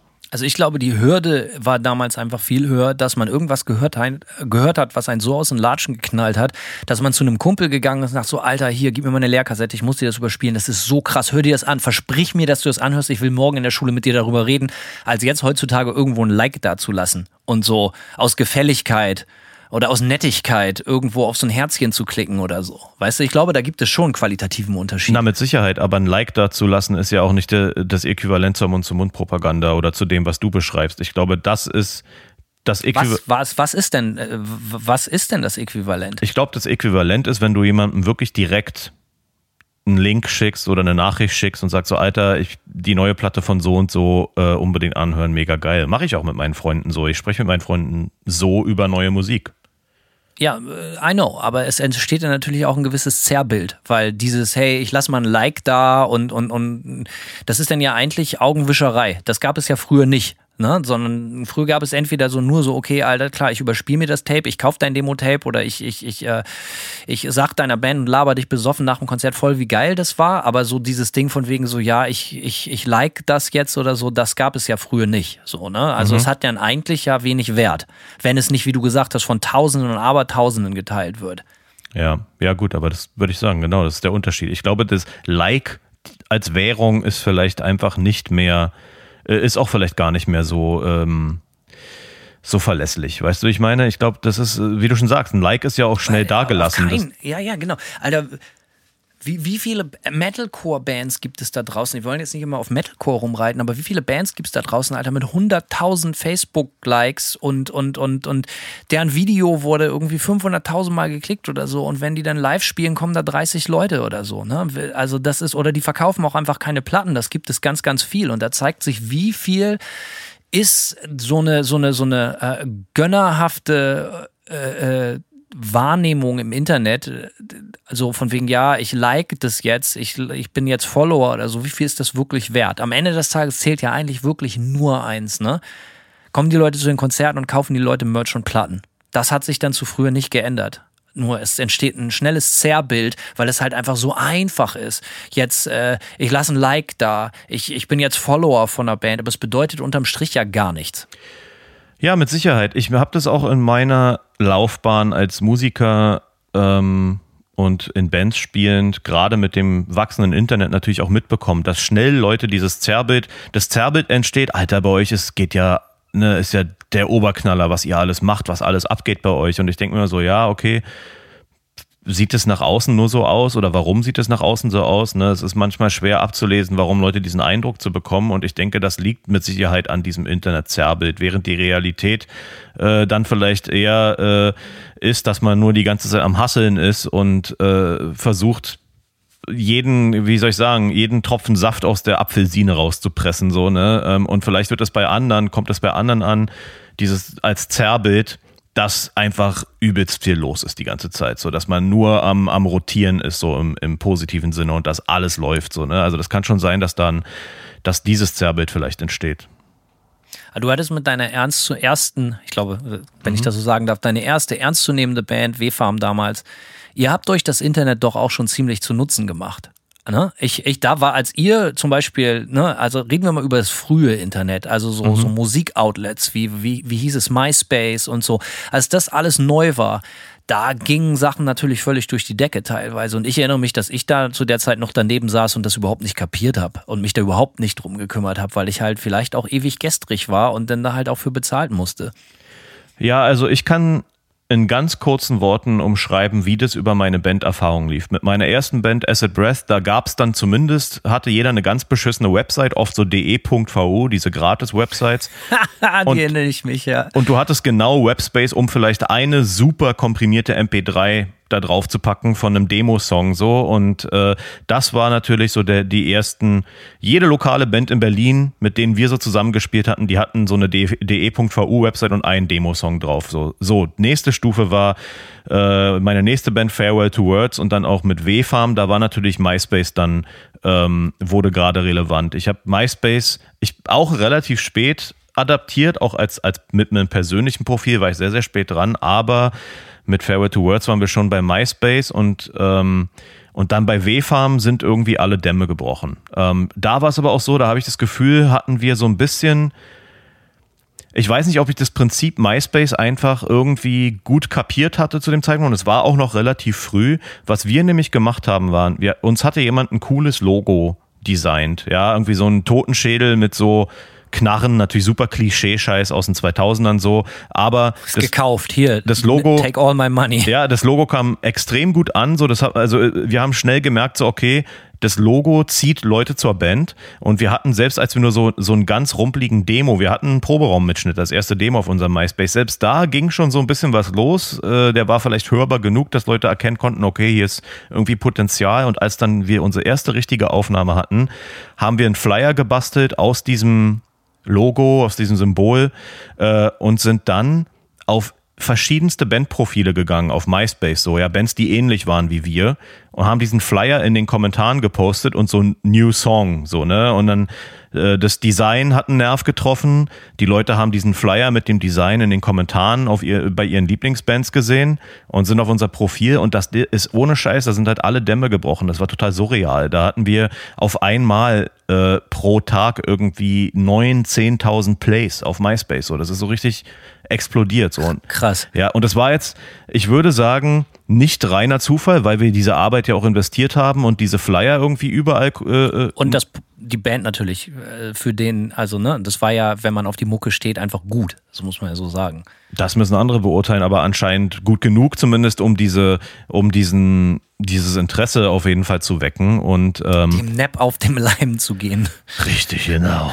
ähm, ja, aber krass, äh, das ist ja, also das waren, das war, war das Anfang von MySpace? Also war das noch so, wo MySpace noch so ein richtig, wo man das noch offensichtlich richtig als Tool benutzen konnte, Definitiv, um seine Band ja. zu promoten? 100 Pro. Also MySpace war für uns extrem produktiv. Ich war auf jeden Fall nicht super früh auf MySpace. Ich erinnere mich aber, als die ersten Bands auch aus der, ähm, das hat sich dann überschnitten damit, auch als ich so in der, in der Hardcore-Szene in Ostdeutschland so langsam mich orientiert habe irgendwie und wie ich schon mal erwähnt habe, ich war ja auch immer auf diesem Forum unterwegs, partyausfall.de, wo sich so diese ganze ostdeutsche Hardcore-Szene getummelt hat. Als dann die ersten Bands ihre Demos auf MySpace rausgebracht haben, statt auf einer Website oder so, da habe ich dann angefangen, aha, okay, was ist das hier so, ne? Und dann äh, bei W-Farm, ich würde sagen, das war dann vielleicht ein, zwei Jahre äh, oder ein Jahr später vielleicht, ja, äh, da war MySpace hatte schon eine enorme Bedeutung und war als Promo-Tool unabdingbar so. Und du konntest äh, bei MySpace zum Beispiel auch diese Bulletins schicken, ne, wo dann jeder der dir gefolgt ist auf MySpace, dann eine Nachricht in seine Inbox bekommen hat, was natürlich sehr viel, ist ja wie ein Newsletter, wie ein E-Mail-Newsletter, aber auch das wurde natürlich irgendwann missbraucht von Bands. Die haben dann jeden Furz, den die gelassen haben, per Bulletin geschickt. Das heißt, die Leute hatten in ihrer Mail-Inbox auf MySpace hunderte von Nachrichten von Bands, die, hey, hier, guck mal unsere, äh, guck mal unseren, unser neues T-Shirt-Design an. Ne? Genau darüber reden wir jetzt gerade. Irgendwann wird es dann inflationär und man kann halt, selbst wenn sich darunter gute Bands befinden, wie jetzt zum Beispiel deine, man kann einfach irgendwann nicht mehr hinterher, weil man auch keinen Bock hat, weil man einfach so zugeschissen wird von allen Seiten, dass man sich auch gar nicht mehr die Mühe macht, alles auszuchecken. Und das ist eigentlich der Tenor dieses ganzen Gesprächs. Darum geht es. Ich kann mich erinnern, um das noch kurz abzuschließen, diesen Teil des Themas. Es gab dann natürlich noch eine dritte Welle und die dritte Welle, zumindest bei mir, hieß ganz klar Bandcamp. Mhm. Äh, wann ging das los mit Bandcamp? So als es so richtig Heydays, würde ich sagen, 2011, 2012 war das wirklich so, wo, wo das äh, komplett, also jede Band auf einmal Bandcamp hatte, hatte ich das Gefühl. Ähm, es gab schon früher, ich weiß aber, dass Bandcamp ein extrem wichtiges Tool für Manta war. Wir haben, bevor wir unsere erste Platte 2014 bei Swart rausgehauen haben, haben wir die ersten drei, vier Songs 2013 schon hochgeladen gehabt. Und genau wie bei dir auch, wurden die total oft gespielt und wir waren und haben dann auch über Bandcamp komplett T-Shirt-Orders, Seven Inches verkauft und es ging alles über Bandcamp. Und das war damals noch so relativ jungfräulich, möchte ich sagen, das war ein extrem kredibiles Tool. So Bandcamp, weil das halt auch so geil, äh, wie sagt man so, das, das hatte noch nicht so die Features, die es heute hat, und das war halt einfach nur ein schwarzer Background und das nur die Mucke hat für sich gesprochen. Da gab es keine geile Optik, da gab es keine Videos, da gab es, da gab es einfach nur so, hey, äh, da hattest du diesen weiß auf schwarzen Hintergrund-Player und entweder ist die Mucke geil oder nicht.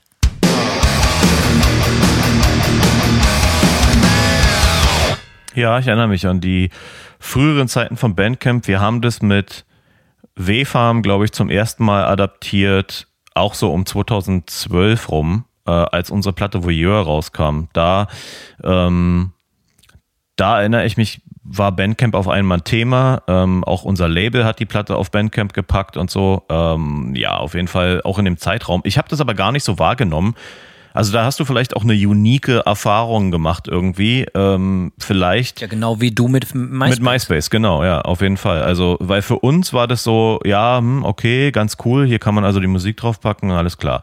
Ähm, aber abgegangen habe ich das Gefühl, ist auf Bandcamp damals erstmal nichts. Für mich ist jetzt zum Beispiel Bandcamp, habe ich das Gefühl, Bandcamp Heyday war so 2020 dann mit der Pandemie und als dann der erste Bandcamp Friday kam, da habe ich zum Beispiel festgestellt, dass Bandcamp eine deutlich höhere Reichweite oder, oder Aufmerksamkeit auf einmal bekommen hat, noch als in den Vorjahren.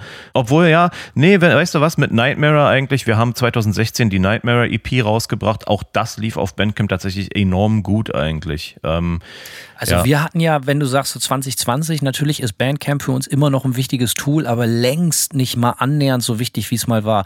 Wir sind, wenn man so will, mittlerweile eine etablierte Band. Du kannst die Platten überall in jedem Mailorder, in jedem Geschäft kannst du die eigentlich kaufen, ob du willst, ne, äh, wenn du willst.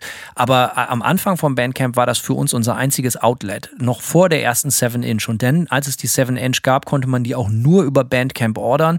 Und gerade in diesem undergroundigen Doom, Sludge, äh, wie man das auch immer nennen möchte, so war Bandcamp ultra, ultra wichtig. Das weiß ich noch. So, und das hat auch, das war so eine Community, ähm, ja, das hat gut funktioniert. Also für uns war das ganz enorm wichtig. Und äh, mittlerweile, ja, die, die, unsere Musik ist da und wir kriegen natürlich auch, aber in erster Linie ist ja eigentlich, glaube ich, Bandcamp für uns da, weil manche Leute partout darauf bestehen, äh, immer noch Merch über Bandcamp zu ordern, obwohl das für die Band eigentlich immer ein bisschen schlechter ist. Es sei denn, du äh, erhöhst die Preise da, weil Bandcamp natürlich einen sehr hohen Cut nimmt mittlerweile. Ja, das ist richtig, ja. Also Aber bestellt lieber, wenn ihr Manta-Merch bestellt, bestellt lieber einfach in unserem Big Cartel Shop als bei äh, Bandcamp. Ja, das ist auch eine Büchse der Pandora, die man vielleicht mal aufmachen kann, äh, äh wie geil Bandcamp äh, wirklich ist oder auch nicht. Ähm, das ist sicherlich auch ein streitbares Thema. Aber ähm, ja, doch, ich, ich muss sagen, jetzt, jetzt, wo du das alles so erwähnst, ich muss sagen, doch, auch gerade für Nightmare war eigentlich Bandcamp tatsächlich sehr, sehr, sehr, sehr, sehr wichtig. Ähm, und das war dann so um 2016. Wir haben nämlich unsere EP, unsere Debüt-EP, ähm, wir hatten zwar ein Label in Deutschland, Grüße an Moment of Collapse, äh, die über ihren Shop die 10-Inch verkauft haben. Die haben uns aber unseren Anteil der Pressung geschickt und wir haben das komplett alles über Bandcamp verkauft und da ging auch echt viel so. Und auch Digitalverkäufe gingen ziemlich viele. Also das war tatsächlich doch auch eine relativ äh, äh, lohnende Sache. Aber für mich, da war ich natürlich jetzt super verwöhnt. Wir waren natürlich super verwöhnt mit MySpace. Der Vergleich zu MySpace war ist äh, nicht da. So ja, also MySpace war für uns, äh, da sind alle Dämme gebrochen und und vor allem war das auch so, dass wir bei MySpace mit WFAM am Anfang vor allem Aufmerksamkeit aus den USA bekommen haben, weil die Musik, die wir gemacht haben, in Deutschland gar nicht wahnsinnig gefragt war, so, ja, und äh, es dafür eher eine Szene in den USA gab. Aber das war auch ein interessanter Effekt, als die Leute in Deutschland mitbekommen haben, oh, deutsche Band, die in den USA was reißt, was ist denn da los, so, und dann kam so langsam so der Rebound-Effekt irgendwie und dann hat die deutsche Szene angefangen, das äh, entsprechend wahrzunehmen und dann ging es auch da los. Aber das war auf jeden Fall, es ist mit nichts zu vergleichen, glaube ich, was, was wir damals erlebt haben auf MySpace. So, das war wirklich, da sind alle Dämme gebrochen und, und ja, diese Globalisierung, die wir gerade ansprechen, dass auf einmal alles von jedem Ort der Welt abrufbar ist und theoretisch auch alles von jedem Ort der Welt kommen kann in der Theorie zumindest. Das gab es natürlich früher nicht. Die Szene als solches war viel, viel kleiner und äh, äh, wenn, wenn ich darüber rede, so ja, man hat seinem Kumpel von einem Demo-Tape erzählt und hat sich das gegenseitig überspielt oder bei einer lokalen Show, also wirklich noch klassische Mund-zu-Mund-Propaganda, dass eine Band sich wirklich erstmal im Kleinen beweisen musste. Heutzutage kann natürlich sowas passieren, Alter. Du machst W-Farm auf oder so und auf einmal kriegst du total viel dank MySpace, also ne, wir reden ja jetzt 10, vor 10, 15 Jahren oder so, kriegst du ultra viel Feedback aus den USA. Sowas war natürlich früher undenkbar. Es gab sowas, aber das ging natürlich dann ewig langen Weg über Printmagazine, über Fanzines, über weirde Underground-Distros und so dass deine, deine 7-Inch irgendwo in einem Plattenladen in Brooklyn steht oder so. Und heutzutage gibt es das natürlich per Mausklick. Also da ergibt sich natürlich auch die Frage raus, was macht das mit einer lokalen Szene? Weißt du, wie ich meine? Mhm.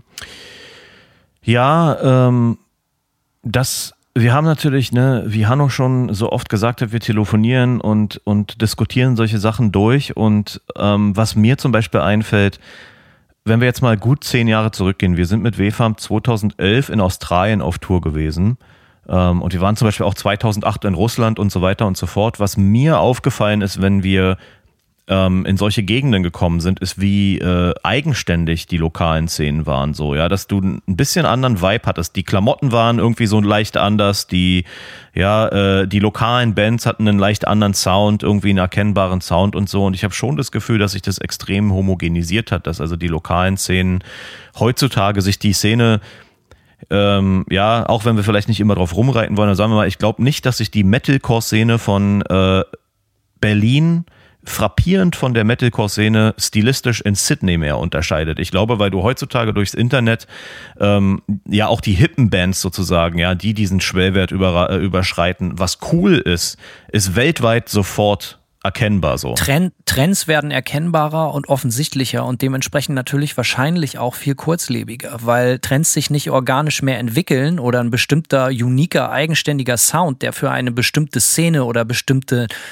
Ort oder, oder, oder, oder Land oder Stadt oder so steht, sondern wie du schon gesagt hast, auf einmal ist das da und alle können auf diesen Zug aufspringen. Das Problem ist, dass dieser Zug ganz schnell überfüllt ist und an jegliche, sofort an Fahrt verliert und natürlich auch an Wert verliert. Früher, ich meine, du redest von Russland und Sydney und Berlin, aber äh, ich meine, du weißt am besten, du warst viel in der Hardcore-Szene unterwegs, dass es selbst innerhalb von Deutschland massiv unterschiedliche Szenen gab. Äh, Aurich war zum Beispiel LA, Landkreis Aurich hatte eine sehr gesunde Szene ähm, Bremen, ne, 90er äh, Jahre, das ist heute noch hier in, äh, bei den Amis als sogenannter Bremen-Chor bekannt. Ne? So ja. Bands wie, wir reden oft drüber, Mörser, Acme, Sistral, ähm, Carol und solche Bands. Das, das, das, das hat sich nur, das konnte sich durch was weiß ich auch immer, welchen kosmisch gearteten Zufall nur zu einer bestimmten Zeit in einem bestimmten Kreis von jungen Menschen in einer bestimmten Stadt genauso entwickeln. Und in Berlin gab es das natürlich ganz genauso. Und die, das ist halt schade, dass das irgendwie auszusterben scheint oder vielleicht auch schon längst ausgestorben ist. Vielleicht klingen wir jetzt auch wie so alte Dinosaurier, die alten Zeiten hinterher trauern. Aber ich finde das schon schade, dass das Internet der Equalizer ist, der ewige Gleichmacher, dass alles mit einem Knopfdruck, äh, Knopfdruckklick sofort erreichbar ist, äh, erhältlich ist. Äh, es, es ist auch irgendwie billig. Also, und ich rede jetzt nicht mal nur von Geld, sondern früher musste man zumindest irgendwie noch eine Platte kaufen, irgendwie oder eine Platte zugeschickt kriegen oder so. Und heutzutage kann man alles haben und es verliert auch so ein bisschen an, an emotionalem Wert, habe ich das Gefühl. Ich sage nicht mal, dass die Mucke schlechter ist, aber der Weg dahin ist so wahnsinnig schnell und kurz und einfach. Und ich glaube, das macht schon was mit der Musik, mit der Qualität. Ich denke, der, der Punkt, dem ich auf jeden Fall zustimme, ähm, sehr zustimme, ist, dass natürlich diese Entwicklung dieser lokalen Szenen, Bremenchor äh, etc. Ähm, oder hier in Schweden Umea oder ich glaube es wird Umeo ausgesprochen, keine Ahnung, ähm, ne, das waren so ganz spezifische Szenen mit einem ganz eigenständigen Sound. Ähm, da fällt mir jetzt in meiner Nische eigentlich nur noch New York ein. So in New York gibt es, finde ich, noch immer Szenen. Ja, da gibt es im Metal-Bereich so eine Szene um, um diese Leute von Krellis rum und so, die so alle so weirdo Extrem-Metal machen. Ähm, aber sonst habe ich das Gefühl, ist es, hat das auf jeden Fall extrem nachgelassen, so, ja. Also, dass du. Ah, früher, wenn du von den USA sprichst, also, ne, wenn du jetzt auch von Hardcore, Alter, du weißt das besser als ich, aber wie groß der Unterschied zwischen der Boston-Szene war, New York-Szene und Los Angeles-Szene, das waren ja wie in anderen Ländern. Also Absolut, ein ganz ja. komplett anderer Kosmos, so, ne? Und, äh, Heute gibt es denn so ein paar Vorreiter, so ein paar Bands, die nach oben ploppen und auf einmal klingen alle gleich. Hip-Hop ähm, ja das gleiche. West Coast Hip-Hop und East Coast Hip-Hop waren zwei verschiedene Paar Schuhe einfach so. Ich glaube aber noch, dass das im Hip-Hop und im Rap sich länger, ich weiß nicht, ob es immer noch so stabil ist, aber länger gehalten hat als in, in, in Rockmusik. So, weil das vielleicht noch mehr mit Identität zu tun hat. I don't know. Ich habe ein, gutes Stichwort dazu, was das vielleicht ein bisschen relativiert. Soundcloud-Rapper so. Also ich glaube, Soundcloud-Rapper hat mit der Region, woher die kommen, auch nicht mehr viel zu tun. Ich glaube, auch da hat sich das sehr homogenisiert, äh, die Trends auch in der Rap-Musik. Ähm, also ich denke, auch diese Trends haben sich homogenisiert und sind jetzt nicht mehr so lokal verortbar, wie sie vielleicht damals waren. So. Also ich, ich finde, beim Rap ist das schon noch krasser. Also ich finde zum Beispiel, dass Chicago immer noch so Drill und so hatten auf jeden Fall einen anderen Sound als, als, als Mucke hier zum Beispiel in Nordflorida, in Jacksonville oder so. Das ist schon noch anders. Aber ich weiß, was du meinst, so, aber äh, also gerade in diesem Rap, auch, auch in diesem sehr kurzlebigen Rap-Game teilweise auch, sind die Soundunterschiede gerade hier in den USA noch extrem, was so die, die unterschiedlichen Regionen betrifft. So, wenn du so Dirty South und die Nachläufer hast und das, das stimmt schon, so ja so, so, und ich finde auch New York ist im Kern auch irgendwie immer schon New York geblieben. So, du hörst diesen New York-Vibe immer noch raus, während zum Beispiel so, so Sachen die sich dann relativ parallel ja auch in England und in Chicago so Drillmucke und so entwickelt haben, äh, das ist schon total krass, wie anders das klingt. So, ne? Und das finde ich geil. Und sowas hätte ich gerne halt in handgemachter Mucke auch mehr, dass man merkt, dass die Leute halt auch bewusst versuchen, in ihrer Blase zu bleiben und natürlich mit dieser Blase, mit dieser Identität, die diese Blase stiftet, halt auch Geld zu machen. Das ist halt deren Produkt, das ist deren Trademark, das ist deren Ware. Zu sagen, Alter, diesen Drill-Sound gibt es halt nur in Chicago. Und den verkaufen wir auf der ganzen Welt via Soundcloud, Bandcamp, Facebook, iTunes, whatever.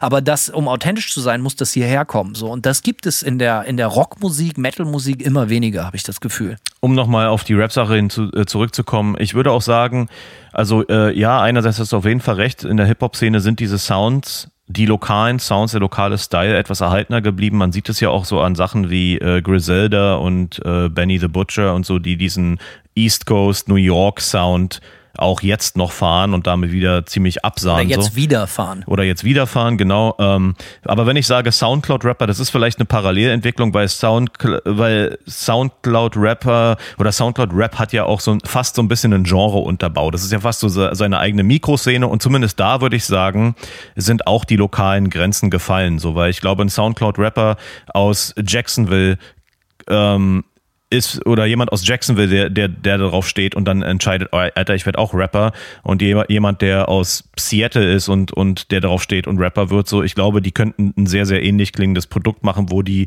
wo die Lokalität nicht so, nicht so äh, wichtig ist. Aber klar, du hast auf jeden Fall recht.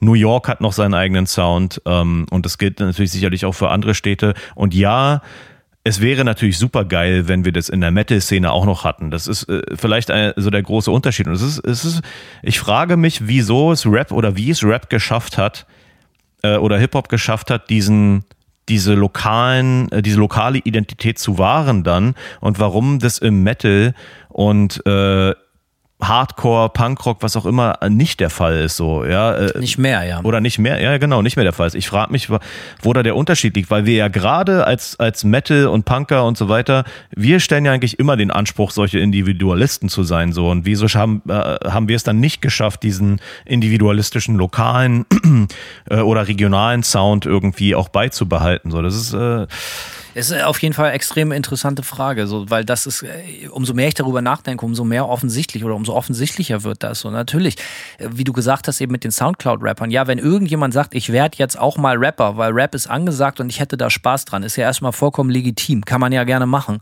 Aber natürlich wird das dann sehr generisch und es klingt irgendwie wie irgendwas, weil halt einfach der Unterbau einer lokalen Szene, die bestimmten Szene-Code hat, äh, Sounds, die verwendet werden, Beats, die verwendet werden, äh, äh, Slang, der verwendet wird und so.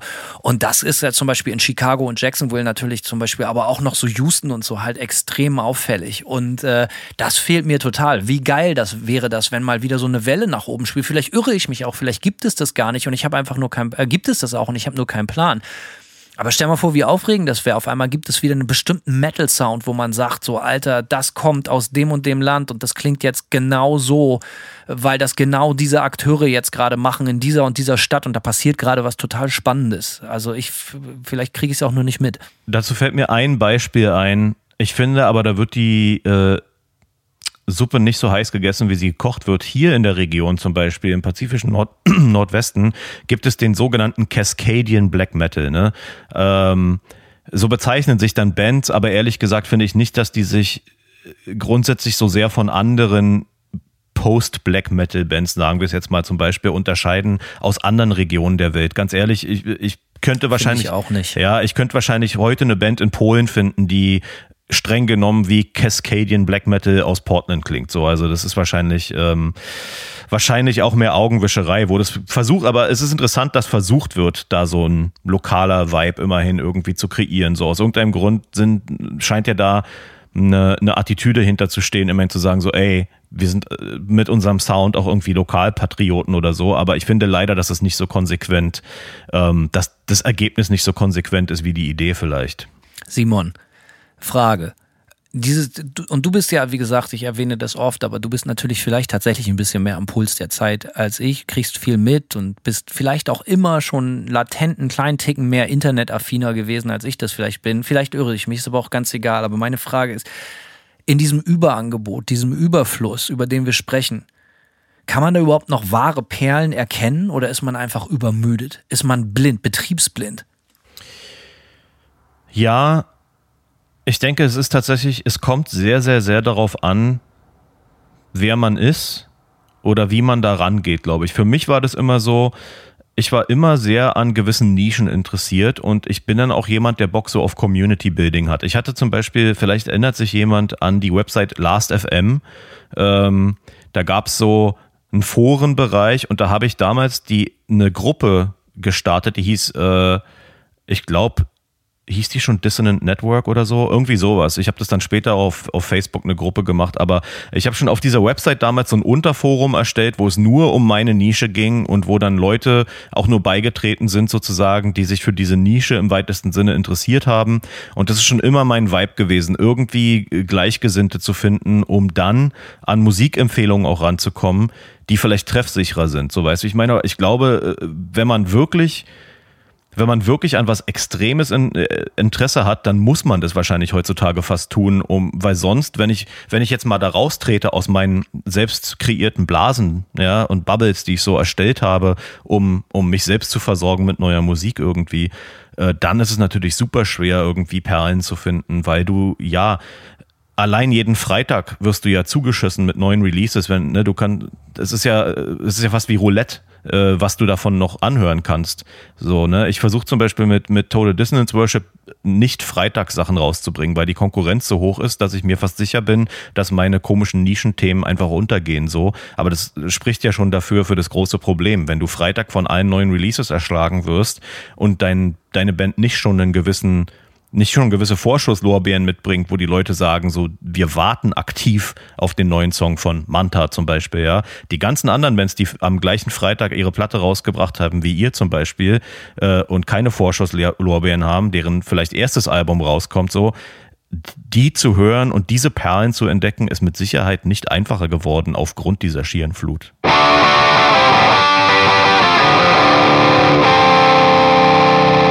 Ich kann dir sagen, selbst in der, äh, in Anführungsstrichen, Größenordnung Manta ist das ultra schwer überhaupt gehört zu werden. Selbst in, in sogenannten Kernmärkten, wo die Band schon relativ groß ist. Ey, es, du, du bringst einen Song, du bringst ein Video raus und es ist so schwierig, dass da wirklich dann die Leute äh, am Bildschirm hängen oder sich so eine Premiere angucken oder sonst was. Also da kannst du ja eigentlich echt den Arsch mit abwischen. Auch so mit sogenannten Songpremieren bei Magazin XY oder so. Es ist so undankbar, weil, weil die Leute halt einfach so zugeschissen werden mit Mailordern, äh, Entschuldigung, mit, mit, mit Newslettern, aber auch über Social Media und so. Und, und es, es das ist ein ich will da auch gar nicht negativ klingen. Grundsätzlich ist es doch erstmal schön, dass es allen Musikern jetzt gar nicht finanziell oder so, sondern im Prinzip allen besser geht als früher. Dass es alles leichter ist. Dass es leichter ist, Bands zu gründen, dass es leichter ist, gehört zu werden, dass es leichter ist, äh, gut klingende Platten zu machen, dass es leichter ist, Vertriebswege zu finden und so. Aber ist das wirklich alles nur positiv oder führt das dann dazu, dass, äh, wie sagt man, es gibt so viel, so viel, so viel Überfluss und es bleibt leider fast nichts hängen. Dass, dass, dass es so ein Point of No Return ist, so dass es so, so, so, so, so ein Umkehrmechanismus eintritt, dass man sagt, ey, es gibt einfach so viel, dass die Tür einfach mit dem Rahmen rausgerissen wird und irgendwie steht man da und man ist taub. So komme ich mir manchmal vor. Ich komme mir vor, wenn ich ins Internet gehe und ich kriege irgendwelche Links zugeschickt, hör dir das mal an, hör dir das mal an. Oder ich gehe selber auch auf die Suche, so, weißt du, manchmal ja auch so nach bestimmter Musikfarben, die mich gerade interessiert auf YouTube. Ey, nach einer halben Stunde bin ich so derbe auf, weil ich nicht mal mehr, also ich müsste mir Excel-Tabellen anlegen mit Links. Aber so, mhm. das ist, früher kann ich schon sagen, ey, also gut, früher, früher, früher, scheiß mal auf früher, aber ich, vor dem Internet war das bei mir schon so, dass ich vielleicht pro Jahr, selbst in richtig wichtigen Jahren, hat man vielleicht zehn neue Bands entdeckt. Und die waren dann jeder, die, die waren dann alle irgendwie wochenlang mega heiß. Dann hat man auf die Platte gewartet oder hat so gewartet, bis die rauskommt oder bis einem die der Kumpel überspielt. Da hat man die auch erstmal wochenlang jeden Tag gehört und hat all seinen Freunden davon erzählt, ob die das wissen wollten oder nicht. Aber ähm, also ich kann mich erinnern, dass ich vielleicht so 17 war, 16 und ich hatte eine CD-Sammlung von vielleicht so 90 CDs und da vielleicht noch dazu so 40, 50 Tapes. Und ich dachte mir so, Alter, du hast vielleicht die größte Musiksammlung der Welt. So, ne? Ich, also wirklich, ich dachte so, Alter, wer soll, äh, wie krass. Und ich kannte jede Platte in- und auswendig. Ich konnte dir zu jeder Platte was erzählen. Das ist natürlich überhaupt nicht mehr vergleichbar zu heute. Ja, das ist ein guter Punkt. Der bringt mich auch, weil du gerade Songpremieren angesprochen hast, äh, bringt mich das auch noch auf eine Idee. Also ich erinnere mich zum Beispiel auch, dass wir ich glaube, das war eine Nightmare-Song-Premiere zu unserem Album von 2018, die dann von Decibel gehostet wurde. Ne? Und dann ähm, erinnere ich mich noch, dass ich auf das Decibel Facebook-Profil gegangen bin, um zu gucken, äh, was geht hier eigentlich so, ne? Ähm, wie viele Leute erreichen wir jetzt hier eigentlich mit dieser, mit dieser exklusiven Songpremiere? Und dann war das halt so, dass die Decibel Facebook-Seite irgendwie, die hat 100 oder 180.000 Follower und der Post zu unserer Single hat halt so drei Likes, ja. Und dann bin ich so rund. Ja, ja. Ne, weil da auch alle zehn Minuten ein neuer Post kommt. Richtig, genau. Da bin ich dann runtergegangen in der Timeline und da war das halt alles so. Da hast du der, der Schwellwert lag zwischen, zwischen äh, drei und vielleicht 20 Likes pro Post, so, ne? Und das war natürlich auch katastrophal. Und da ist jetzt natürlich schon die Frage, wenn ich mich zurückbesinne, um nochmal auf dieses Vor-Internet äh, zurückzukommen, Früher habe ich natürlich meine Musik auch ganz anders bezogen. Ich habe mir halt echt in der Bahnhof, ich hatte einen relativ langen Schulweg mit S-Bahn und so. Ich habe mir halt im, in der Bahnhofsbuchhandlung am Alexanderplatz irgendwie einen Metal Hammer oder irgendwas gekauft und habe den dann in der S-Bahn gelesen und durch die Reviews dann Musik entdeckt. Ne? Und natürlich, natürlich war das eine, eine härtere Arbeit auf jeden Fall. Und wenn du dann eine Perle entdeckt hast darunter, das war auf jeden Fall ein Big Deal so. Und natürlich ist es äh, mittlerweile schwieriger, diesen Effekt diesen Effekt noch zu, zu haben. Ja, auch als, ja. auch als Fan, als, als Hörer so. Ähm, allerdings muss ich sagen, habe ich das Gefühl dann trotzdem, dass Sachen, die mich, wenn ich heute noch was höre, was mich richtig flasht, was natürlich seltener wird. Ja, früher habe ich das Gefühl, natürlich, wenn du alles neu entdeckt hast, entdeckst du auch mehr, was dich total abflasht zum ersten Mal so. Natürlich, du bist auch gieriger als junger Mensch. Absolut, aber ich finde es dann trotzdem, ich finde es dann trotzdem bemerkenswert, wenn ich heute immer mal noch und oft äh, passiert es durch Empfehlungen oder weil irgendjemand in meinen komischen Blasen, in meinen das ist so, ein, das ist so eine Network-Facebook-Gruppe oder so, irgendjemand postet was, was mich dann total aus den Latschen äh, haut oder ein Kumpel empfiehlt was, aber es ist natürlich schon ein komplett anderer, ich war früher in meinem Freundeskreis, das sage ich jetzt einfach mal so arrogant, ich war wahrscheinlich der belesenste, was, was Musik anging und habe meinen Freunden extrem viel Musik empfohlen. So. Und da, da Ging war das, mir ganz genauso. Ja. Ich war da auch so ein bisschen der Master of Ceremony immer. Ja, ich habe auch am meisten CDs gekauft. Ich habe die auch überall hin mitgeschleppt und alle mitgenervt. Ähm, und äh, das war so mein, das war so mein Vibe. Aber wenn ich überlege, ich habe schon noch auch noch immer so ein paar Freunde, auch meine Bandmitglieder, wo immer mal was, wo dieser Vibe noch so ein bisschen da ist, aber natürlich ist es mit, nicht zu vergleichen mit, mit dem von früher, weil wir heute natürlich alle erschlagen werden. Und ich glaube, diese Ermüdung, ähm, die spürt man auch trotzdem bei uns ein und auch bei, bei äh, selbst in meinen Nischen gibt's diese Ermüdung natürlich, weil es auch, das ist ja dann noch der nächste Witz so, äh, es ist ja nicht mal unbedingt ein, gro ein großer Trend notwendig für eine Übersättigung. Du hast ja in diesen Underground-Nischen, wenn da mal was richtig abgeht, ja, äh, hast du diese gleiche äh, Ermüdung wie im Black Metal, wo die ganzen Bands seit den, in den letzten fünf Jahren auf einmal alle ähm, Roben und Masken tragen und alle den gleichen kultigen Sound machen. Also diese Mikronischen-Trends gibt's genauso und dann gibt's da genauso einen Überfluss von Bands irgendwie. Ähm, also es zieht sich interessanterweise fast durch alle, durch alle äh, Lagen von der von Musikszenen, durch alle Niveaus irgendwie, durch alle Größenordnung, ja, äh, Größenordnungen von äh, dieser Musikszene zieht sich das eigentlich, dass du diese, dass diese Trends und Mikrotrends sehr schnell dafür sorgen, dass es überall eigentlich eine Übersättigung gibt, selbst in der kleinsten, kleinsten Nische. Und das ist natürlich ähm, auch ein bisschen anstrengend, so als, als Musikfan und schwierig, das zu navigieren. Und wo wir über das Abhandenkommen der lokalen Szene sprechen. Ne? Früher war das halt auch so, wenn du eine lokale Szene aus 20, 30, 50, 60, 70, 100, 200 Kids hast, dann hast du die Möglichkeit, einen eigenen Sound zu entwickeln. Bands, die sich gegenseitig befruchten, Bands, die sich irgendwie beeinflussen und hast du nicht gesehen. Die vielleicht auch dieselben Ideale teilen, musikalisch, ästhetisch, wer weiß das. Aber wenn heute sich so Trends entwickeln, dann fängt man an, dass deine Band klingt. Du möchtest, dass deine.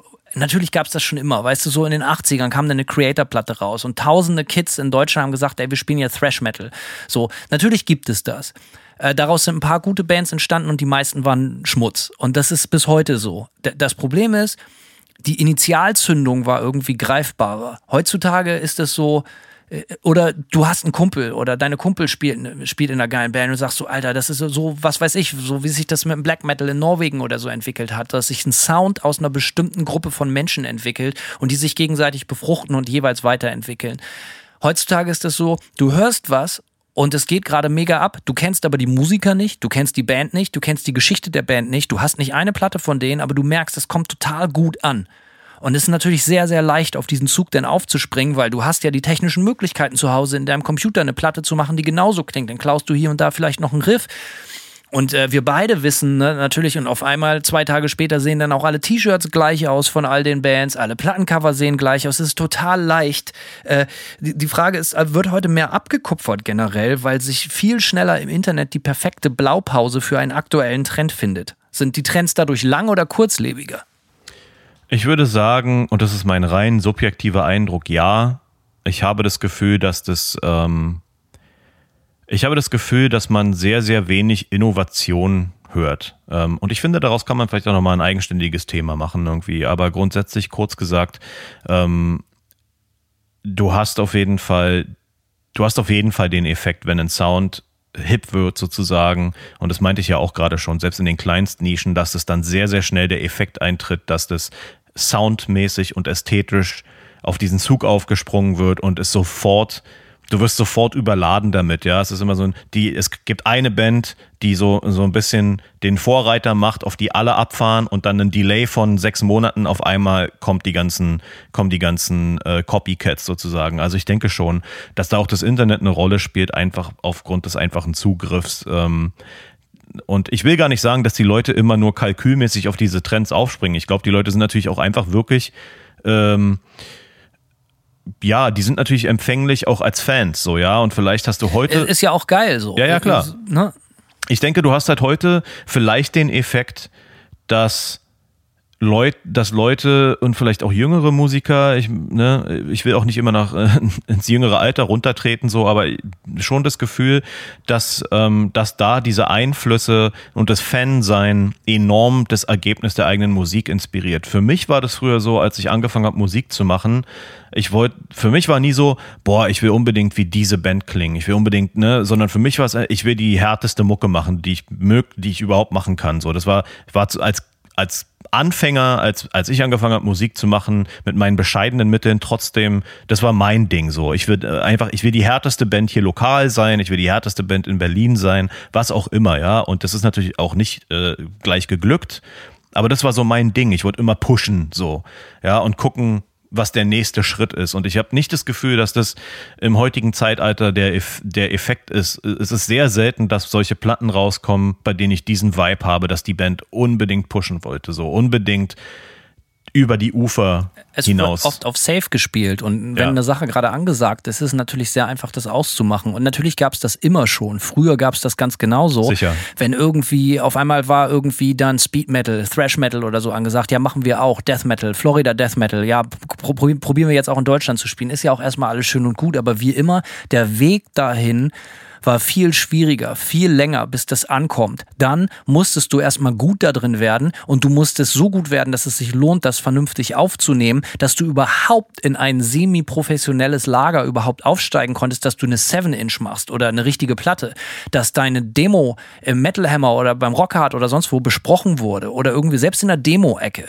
Das war ein viel längerer Weg, als heute so irgendwas zu hören, zu sagen, hm, interessantes Design, ja, das können wir jetzt auch so machen, ja, lass uns das mal so übernehmen und lass uns mal, oft findest du das ja halt auch, und das finde ich auch erschreckend, du findest das ja nicht nur sowohl im Design, im Artwork, als natürlich auch im Sound, sondern du findest ja auch so, dass Bands so eins zu eins sich so ein Slang abgucken beieinander. Wenn du so die, die Posts liest, so bei Facebook, Instagram und so, und du siehst so, Alter, ist das lahm, weil die Leute halt auch sich so einen selben Sprech angewöhnen. So, es gibt überhaupt keinen eigenen Wortwitz oder sonst was. Es gibt keine, ja, keine Identität. Es ist vielleicht so ein, ich, für mich ist es immer vergleichbar mit dieser Meme-Kultur. Ich habe das Gefühl, dass Meme-Kultur so sehr ins, ins, ins wahre Leben reingerutscht ist irgendwie. Äh, und, das, und da gibt's auf jeden Fall Überschneid Wie viele Bands, äh, ja, bleiben wir mal bei Memes, wie viele Bands versuchen ihr Social Media damit äh, zu, zu ölen, irgendwelche dummen Memes zu posten, so, ja. Und das ist so dann deren Output in Allerdings. die Welt. Ne, das ist so deren, und das hat, ich erinnere mich auch noch, da haben wir mit WFAM immer drüber gelacht, das fing damals auf Facebook an, dass Bands dann so Nonsens gepostet haben wie What's your favorite pizza? Ne, siehst du dann auf einmal bei irgendeiner, bei irgendeiner Band, mit der wir auf Tour sind. Das ist so deren Facebook-Auftritt. Ja, wo du einfach, wo du ganz klar siehst, hier wird nur darauf abgezielt, möglichst viel den Algorithmus irgendwie zu ölen. Da geht's um nichts. Das hat überhaupt nichts mit der Musik zu tun, das hat nichts mit der Band zu Überhaupt tun. keine Konst, äh, kein Ne? Fundament, so die ganze Sache. Ja, Richtig, ja. es ist einfach nur dazu da, dass du hoffentlich den Algorithmus äh, zu deinen Gunsten irgendwie ölst, so. Und das ist natürlich, ähm, da ist auch immer so ein Desperation, hat man das Gefühl bei vielen Bands, die, die dann natürlich auch genau das, genau das versuchen. Äh, und ich verstehe es auch bis zu einem gewissen Grad. Ich kann dir nicht mal, nicht allen, Natürlich. ja, ich kann es gar nicht den Leuten übel nehmen, weil das Problem ist natürlich, es ist natürlich super schwer, durch diesen, da noch wahrgenommen Also zu werden. Peinlichkeit kann ich erstmal grundsätzlich erstmal jedem übel nehmen. Sicher. Weißt du, ich kann es natürlich verstehen, wenn du versuchst, gehört zu werden, gesehen zu werden, verstehe ich alles. Wenn du aber halt einfach in dem, was du machst, irgendwie so ein bisschen grenz grenzwertig fremdschammäßig unterwegs bist, dann musst du davon ausgehen, dass du halt einfach peinlich bist. Und Peinlichkeit entlarvt sich Gott sei Dank immer selber. Ja. Aber wenn ich dich richtig verstehe, Simon, du behauptest eigentlich, dass man heute per Internet mehr tricksen kann, um fehlende Qualität und Eigenständigkeit mit dem Internet zu kaschieren.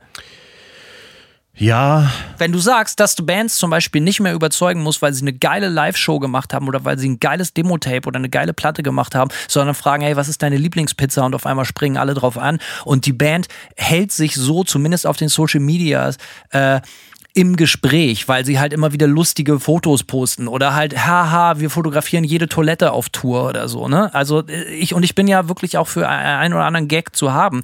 Wenn das aber kein Fundament hat und da keine geile Mucke hintersteht, dann hat die Band für mich keine Daseinsberechtigung. Also ich will es mal so sagen, ich glaube, diesen Blender-Effekt, der geht nur bis zum gewissen Punkt. Ich glaube, der hält nur bis zum gewissen Punkt. Du, weil im Endeffekt ist es auch so, wenn sich überhaupt keiner für deine Mucke interessiert, wenn deine Mucke scheiße ist, dann kannst du auch noch so viele Memes posten. Äh, das ver versickert dann irgendwann trotzdem so. Aber ich, aber ich glaube, bis zum gewissen Grad sicherlich ähm, hilft es Bands, eine Aufmerksamkeit zu erlangen und vielleicht diesen ersten Fuß in die Tür zu kriegen, äh, das ist vielleicht einfacher. Also das klappt, dass sich Bands über so Scheiße im wahrsten Sinne des Wortes äh, legitimieren, weil sie so viel Aufmerksamkeit kriegen, dass die Leute irgendwann denken, ja, und die Mucke ist ja eigentlich auch so schlecht nicht und die kennt halt jeder und auf einmal ist die Band da und ist im Game.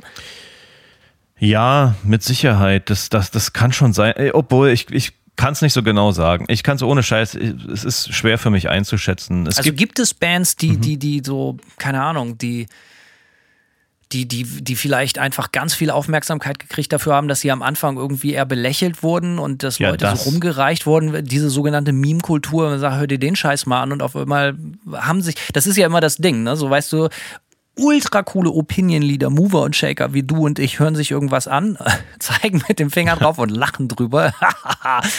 und auf einmal machen das dann ganz viele und auf einmal machen das dann aber so viele, dass natürlich auch ganz viele Leute dabei sind, die nicht so wahnsinnig cool sind wie wir selber und die sagen, ja, wieso ist doch gar nicht so schlecht und dadurch wird eine Band dann irgendwie legitimiert und die schaffen den Teil, also ist das ein realistisches Szenario?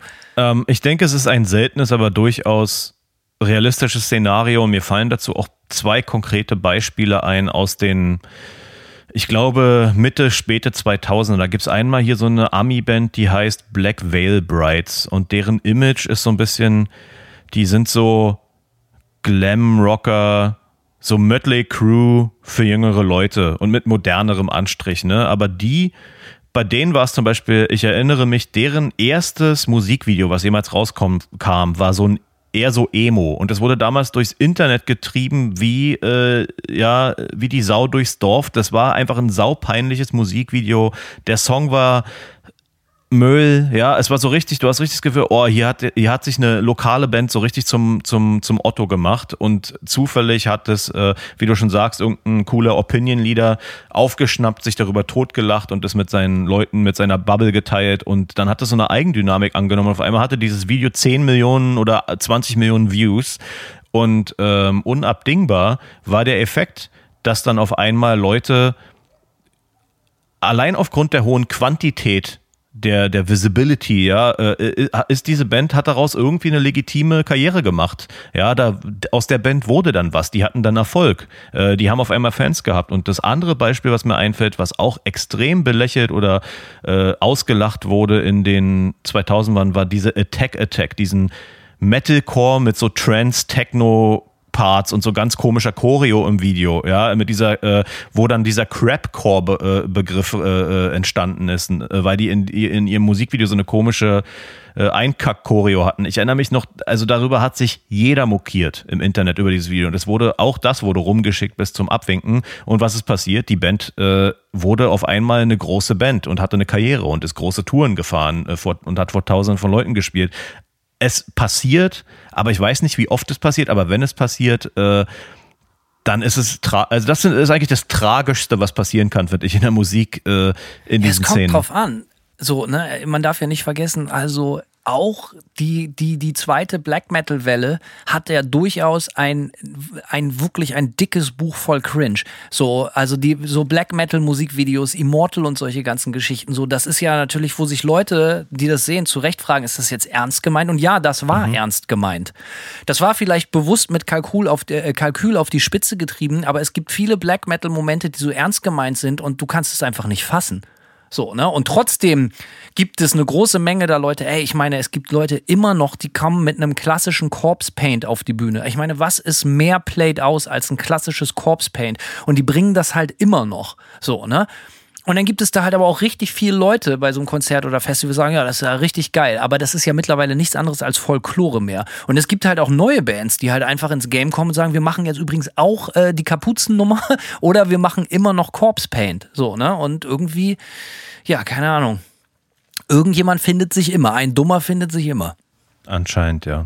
Gibt es, äh, gibt es, ja, keine Ahnung. Ich meine, letztendlich, man muss natürlich auch ein bisschen vorsichtig sein, man will ja nicht darüber urteilen. So, ne? Also jeder kann sich ja anhören, was er will. Aber äh, ich glaube, es tut der Musik nicht gut, dass das wenig so aus dem ja, aus dem Machen, ne, wie du gesagt hast, es ging dir darum, nicht wie andere zu klingen, sondern es ging dir in erster Linie darum, irgendwie eigenständige Musik zu machen. Das ist natürlich auch immer sehr, wie sagt man, äh, sehr nobles Vorhaben und ob das genau so stimmt, das weiß man nicht. So, ne? Ich, also jeder wird ja auch beeinflusst, ganz ohne Frage. Das auf jeden Fall. Ich denke auch, äh, viele Leute werden das von sich selbst äh, behaupten, so, ja. Und ich will auch ähm, das klingt natürlich oder man läuft natürlich Gefahr, wenn man das sagt äh, oder behauptet, diese Behauptung aufstellt, dass äh, die Leute den Leuten die Augen aus dem Kopf rollen so, ja, und das äh, verstehe ich auch. Ich kann wie gesagt, aber ich denke, ich kann äh, mit relativ wenig Arroganz sagen, dass mein Motiv tatsächlich war, ich wollte einfach äh, möglichst die härteste Band machen. Ich wollte nicht klingen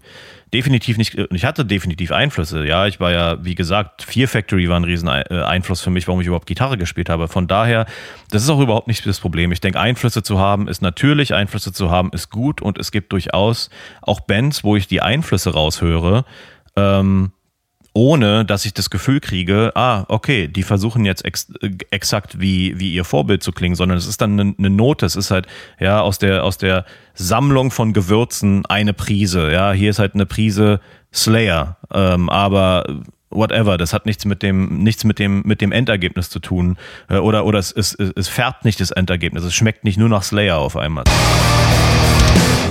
Gibt aber noch eine andere Instanz, die wichtig ist die früher zumindest wichtig war. Ähm, was so Meinungsmache betrifft, kannst du dich erinnern, dass du früher Platten gekauft hast, weil sie über ein bestimmtes Label rauskamen? Gibt es das noch? Haben bestimmte Plattenfirmen, Labels heutzutage noch irgendwie, sind die wichtig für einen Ruf von einer Band? Gibt es einen Image-Boost, wenn man als Band bei einem bestimmten Label rauskommt? Also da, ganz kurz, um das noch weiterzuführen, dass du eher sagst, in dem ganzen Überfluss, in dem wir leben, dass du sagst, okay, also das ist ein Newsletter von Label XY, wenn die eine Platte raushauen, da höre ich oder die kaufe ich sogar ungehört, weil ich weiß, das muss Qualität haben. Es gibt, gibt es das heute noch so viel, wie es das früher gab? Darauf habe ich, ich denke, zwei Antworten. Die erste Antwort ist, der Effekt ist definitiv nicht mehr so groß. Ähm, es gab natürlich schon immer Profillabels, ja. Ähm, mein Lieblingsbeispiel, was ich da jetzt anführen würde, wäre Relapse Records. Relapse Records hatte ähm, eine Phase, wo wo ich fast blind hätte alles kaufen können. Auf jeden Fall. Ja, früher 2000er und so. Ähm, da kam, das war ein richtiges Profillabel und ich glaube, das Label hat auch richtig Fans. Ich weiß jetzt nicht, ähm, und bitte nicht missverstehen irgendwie, ich weiß jetzt nicht, ob zum Beispiel äh, es jemanden gibt, der ein Die-Hard-Fan von Century Media Records ist. Also besonders heutzutage, weil ja das Angebot so breit gefächert ist, dass du nicht sagen kannst, ich kann hier blind alles kaufen.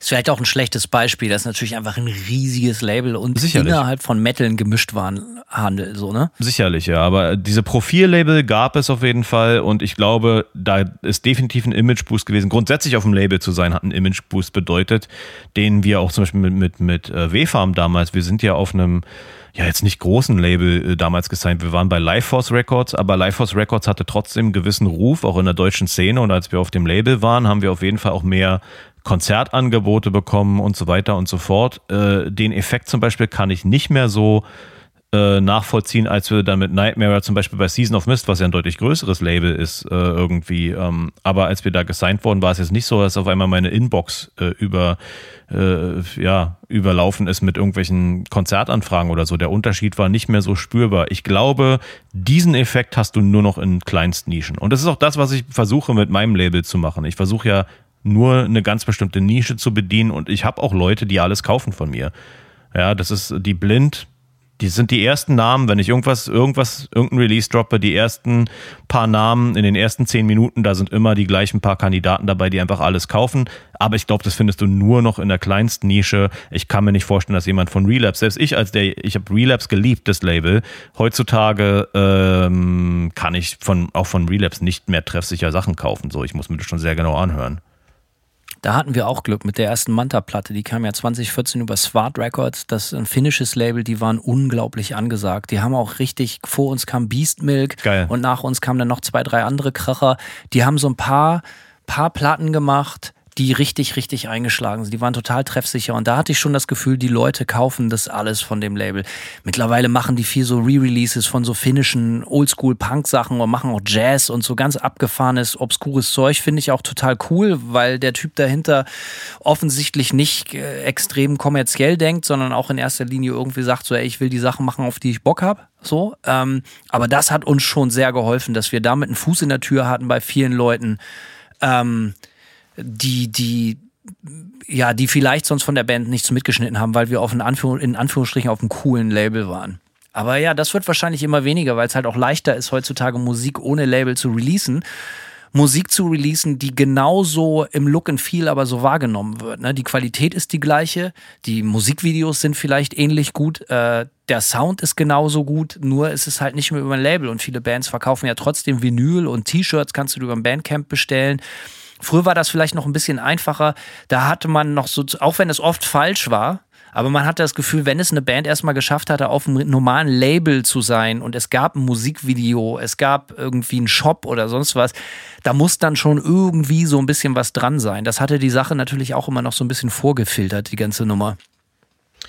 Ja, da ist schon was dran, definitiv. Aber wie schon gesagt, ich genau dieser Effekt, der hat sich stark abgebaut. Ne? Ich glaube auch, man sieht es auch an den Fanreaktionen. Ich weiß noch, wenn damals eine Band, sag ich mal, ähm, machen wir doch mal das Beispiel, ich weiß noch Metal Blade, so in der Metalcore-Zeit, als dann, als dann eine deutsche Band, zum Beispiel eine deutsche Band, auf einmal von Metal Blade gesigned wurde. Es war so, da äh, ist die, die Reaktion der Szene und der Fans war so, Alter, das ist ja das krasseste, undenkbarste überhaupt, was für ein, ja, also den Leuten äh, ist, ist das Gehirn geplatzt quasi. Und ich habe das Gefühl, dass es heutzutage nicht mehr so ist. Es ist eher heute so, ah, okay, cool.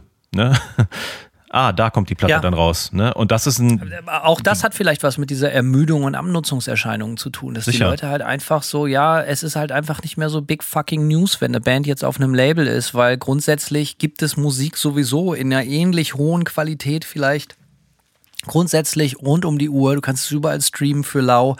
Ähm, also ich behaupte nach wie vor, dass es aufgrund der, des Überflusses schwieriger wird, eher sich richtige Perlen rauszusuchen oder beziehungsweise also aus Konsumentensicht, aber auch als Band selber wird es schwieriger, selbst wenn du total den uniken Sound hast, wird es schwieriger, weil du halt einfach auf ein Klima bei den sogenannten Konsumenten triffst, die ermüdet sind. Also es, du, viele Leute nehmen sich, glaube ich, beim Checken von neuer Musik einfach nicht mehr eine Stunde Zeit und hören sich eine ganze Platte an oder so, sondern äh, man ist drauf gepolt, dass man raufklickt, sagt so, ja, interessiert mich nicht, alles klar und, und, und eine Minute und du kannst gar nicht anders. Später hast du schon vergessen, weil du dann schon die nächste Band hast irgendwie oder du kommst, du weißt ja auch, wie das bei YouTube ist. Du klickst auf ein Video und rechts werden dir die nächsten 20 eingezeigt und fünf Minuten später, fünf Videos weiter, weißt du überhaupt nicht mehr, was du vor fünf Klicks geguckt hast und so.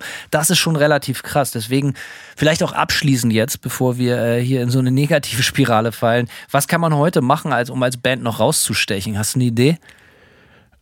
Ich finde, das ist momentan eine extrem schwierige Frage. Eine Zeit lang war es noch so, ich glaube, ein richtig gutes Musikvideo ähm, hat manchen Bands geholfen, herauszustechen. Äh, aber auch das ist schwerer geworden. Ich zum Beispiel stelle fest. Es ist, ich behaupte, es ist vorbei. Ja, genau. Ich stelle zum Beispiel fest, ich gucke fast gar nicht mehr Musikvideos. Und äh, ich, guck, äh, ich höre mir zum Beispiel auch selten diese Single-Premieren noch an. Ne? Die gehen ja oft mit Musikvideos einher. Für mich ist es so, der Tag, an dem das Album rauskommt, ähm, ist der Tag, an dem ich mich mit der Musik auseinandersetze. Das ist für mich der, der Stichtag quasi. Aber so dieses ganze Vorabgedöns mache ich auch nicht immer mit, außer es ist jetzt eine absolute Lieblingsband.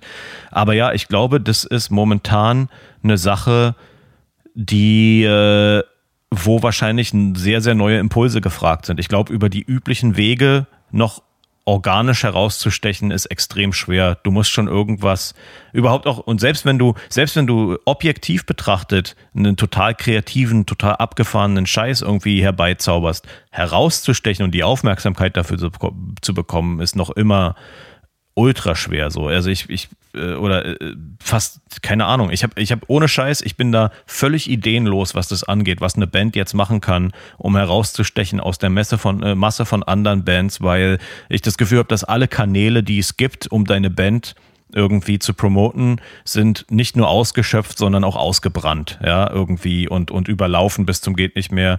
Und da einen komplett neuen Impuls zu setzen, der dafür sorgt, dass du dich durch all das durchsetzt und es nicht nur ein Zufallsprodukt ist. Und das ist noch eine andere These von mir, dass auch Bands erfolgreich werden aus bloßem Zufall, weil die, die nämlich nicht anders klingen als die 20 anderen Bands um sie rum, die in den paar Wochen drumherum Mucke rausgebracht haben, sondern nur weil der richtige Typ die zur richtigen Zeit irgendwo geteilt hat auf seinen Socials und genug Leute aufgesprungen sind. Ich habe das Gefühl, das ist oft eher Zufall als, äh, als ein Qualitäts, das Ergebnis von Qualität. Aber ich, mir fällt ohne Scheiß nichts ein. Meine These dazu ist, dass, glaube ich, eine große Chance darin liegen könnte, sich wieder rückwärts zu entwickeln. Dass die Leute sich, wie wir schon angesprochen haben, massiv auf ihre lokale Szene konzentrieren müssen, versuchen selbige auf- und auszubauen und sich wirklich nur auf ihr eigenes Ding zu verlassen und sich gegenseitig zu beflügeln, gegenseitig geil zu machen und Bands zu gründen mit Leuten, die einem nahestehen, die genauso denken wie man selbst und das einfach versuchen, eine Suppe zu kochen und irgendwie so ein Feuer zu entfachen, was so geil und so heiß ist, dass dann irgendwann die Leute nicht mehr anders können, als zu gucken, Alter, was machen die denn da? Das können jetzt Musikmagazine sein, das können irgendwelche Berichte sein oder es kann halt einfach nur Hype in irgendwelchen Foren sein, sagen so, Alter, da und da in Land XY, in Stadt und das, Alter, die machen so total nahezu mit Scheuklappen machen die ihr eigenes Ding. Die machen komplett pedantisch nur ihre eigene Nummer und ich glaube, das ist das, was dann Dinge wieder spannend macht, wenn man sich ganz gezielt dieses Lokale auf die Fahnen schreibt. Das muss natürlich authentisch sein und kann nur klappen, wenn es auch ernst gemeint ist. Wenn es wirklich so ist, Alter, wir haben hier unsere Szene und wir machen unsere Konzerte für die 100, 200 Nasen, die jetzt immer kommen oder für die 50 Leuten. Und wir haben innerhalb von diesen 50 Leuten existieren sieben Bands, auch so mit Überschneidungen von Musikern und so, weil wir es wirklich nur für die Sache machen. Und ich glaube, das ist jetzt natürlich so eine Utopie bis zu einem gewissen Grad und so eine Fantasterei oder vielleicht halt ja. auch so eine, so eine Wunschvorstellung, aber es ist ja nicht ausgeschlossen. Nur, es muss, was früher, früher um das, was ich beschrieben habe, gab es gar keine andere Wahl. Es gab gar keinen Umweg über, äh, um das, was ich gerade beschrieben habe. Heutzutage müssten Kids das forcieren, dass wir sagen, so Alter, lass das Internet mal Internet sein, lass uns mal in erster Linie versuchen, uns gegenseitig zu bespaßen, unser eigenes Ding machen. Das also vielleicht kann das funktionieren. Ich bin dafür zu alt und ich muss es auch nicht mehr machen, aber das würde ich jungen Leuten empfehlen. Macht es wirklich, macht so geile Musik, dass ihr euch wirklich gegenseitig abkauft, dass ihr euch in der Lage seid, euch gegenseitig zu entertainen in eurem kleinen Kreis. Und wenn das wirklich geil ist und da wächst was draus, werden Leute das mitkriegen, 100 pro. Ja, Hanno, es kann natürlich sein, dass wir jetzt nach übelsten Boomern geklungen haben, die letzten anderthalb Stunden oder wie lange das sich jetzt hier äh, gegeben hat. Aber nichtsdestotrotz finde ich wichtige und interessante Themen, die wir hier angesprochen haben. Wie immer. Klar, wir haben es einfach ja auch total drauf. Darf man nicht vergessen. Wir sind ja die Guten im Game. Was wir ja. sagen, ist gesetzt äh, und Gesetz. Ja, nee, äh, natürlich. Also es ist mit Vorsicht zu genießen und ich meine, äh, der Bottomline, wir können einen Strich drunter machen. Natürlich gibt es genauso viel geile Musik wie es früher auch gab. Das Problem ist, wird immer, immer schwieriger, selbige zu, nicht mal zu erkennen, sondern zu sehen. Ja. Und ich glaube, daran muss man arbeiten. Und ich glaube, man muss rückwärtsgewandt arbeiten, indem man nicht versucht, dort gesehen zu werden, wo jeder am lautesten hier, hier schreit und, und mit dem genau gleichen Werbeschild, Sound, Ästhetik, Look viel äh, um Aufmerksamkeit buhlt, sondern es muss da passieren, wo es wirklich bedeutet. Und zwar im Kern, in einer kleinen, Blase von Gleichgesinnten. Und ich glaube, da kann dann wieder was Geiles draus wachsen. Irgendwann. Wer weiß. Simon. Hanno. Bleib lässig, Alter. Bis zum nächsten Mal. Haust da rein. Ciao. Tschüss.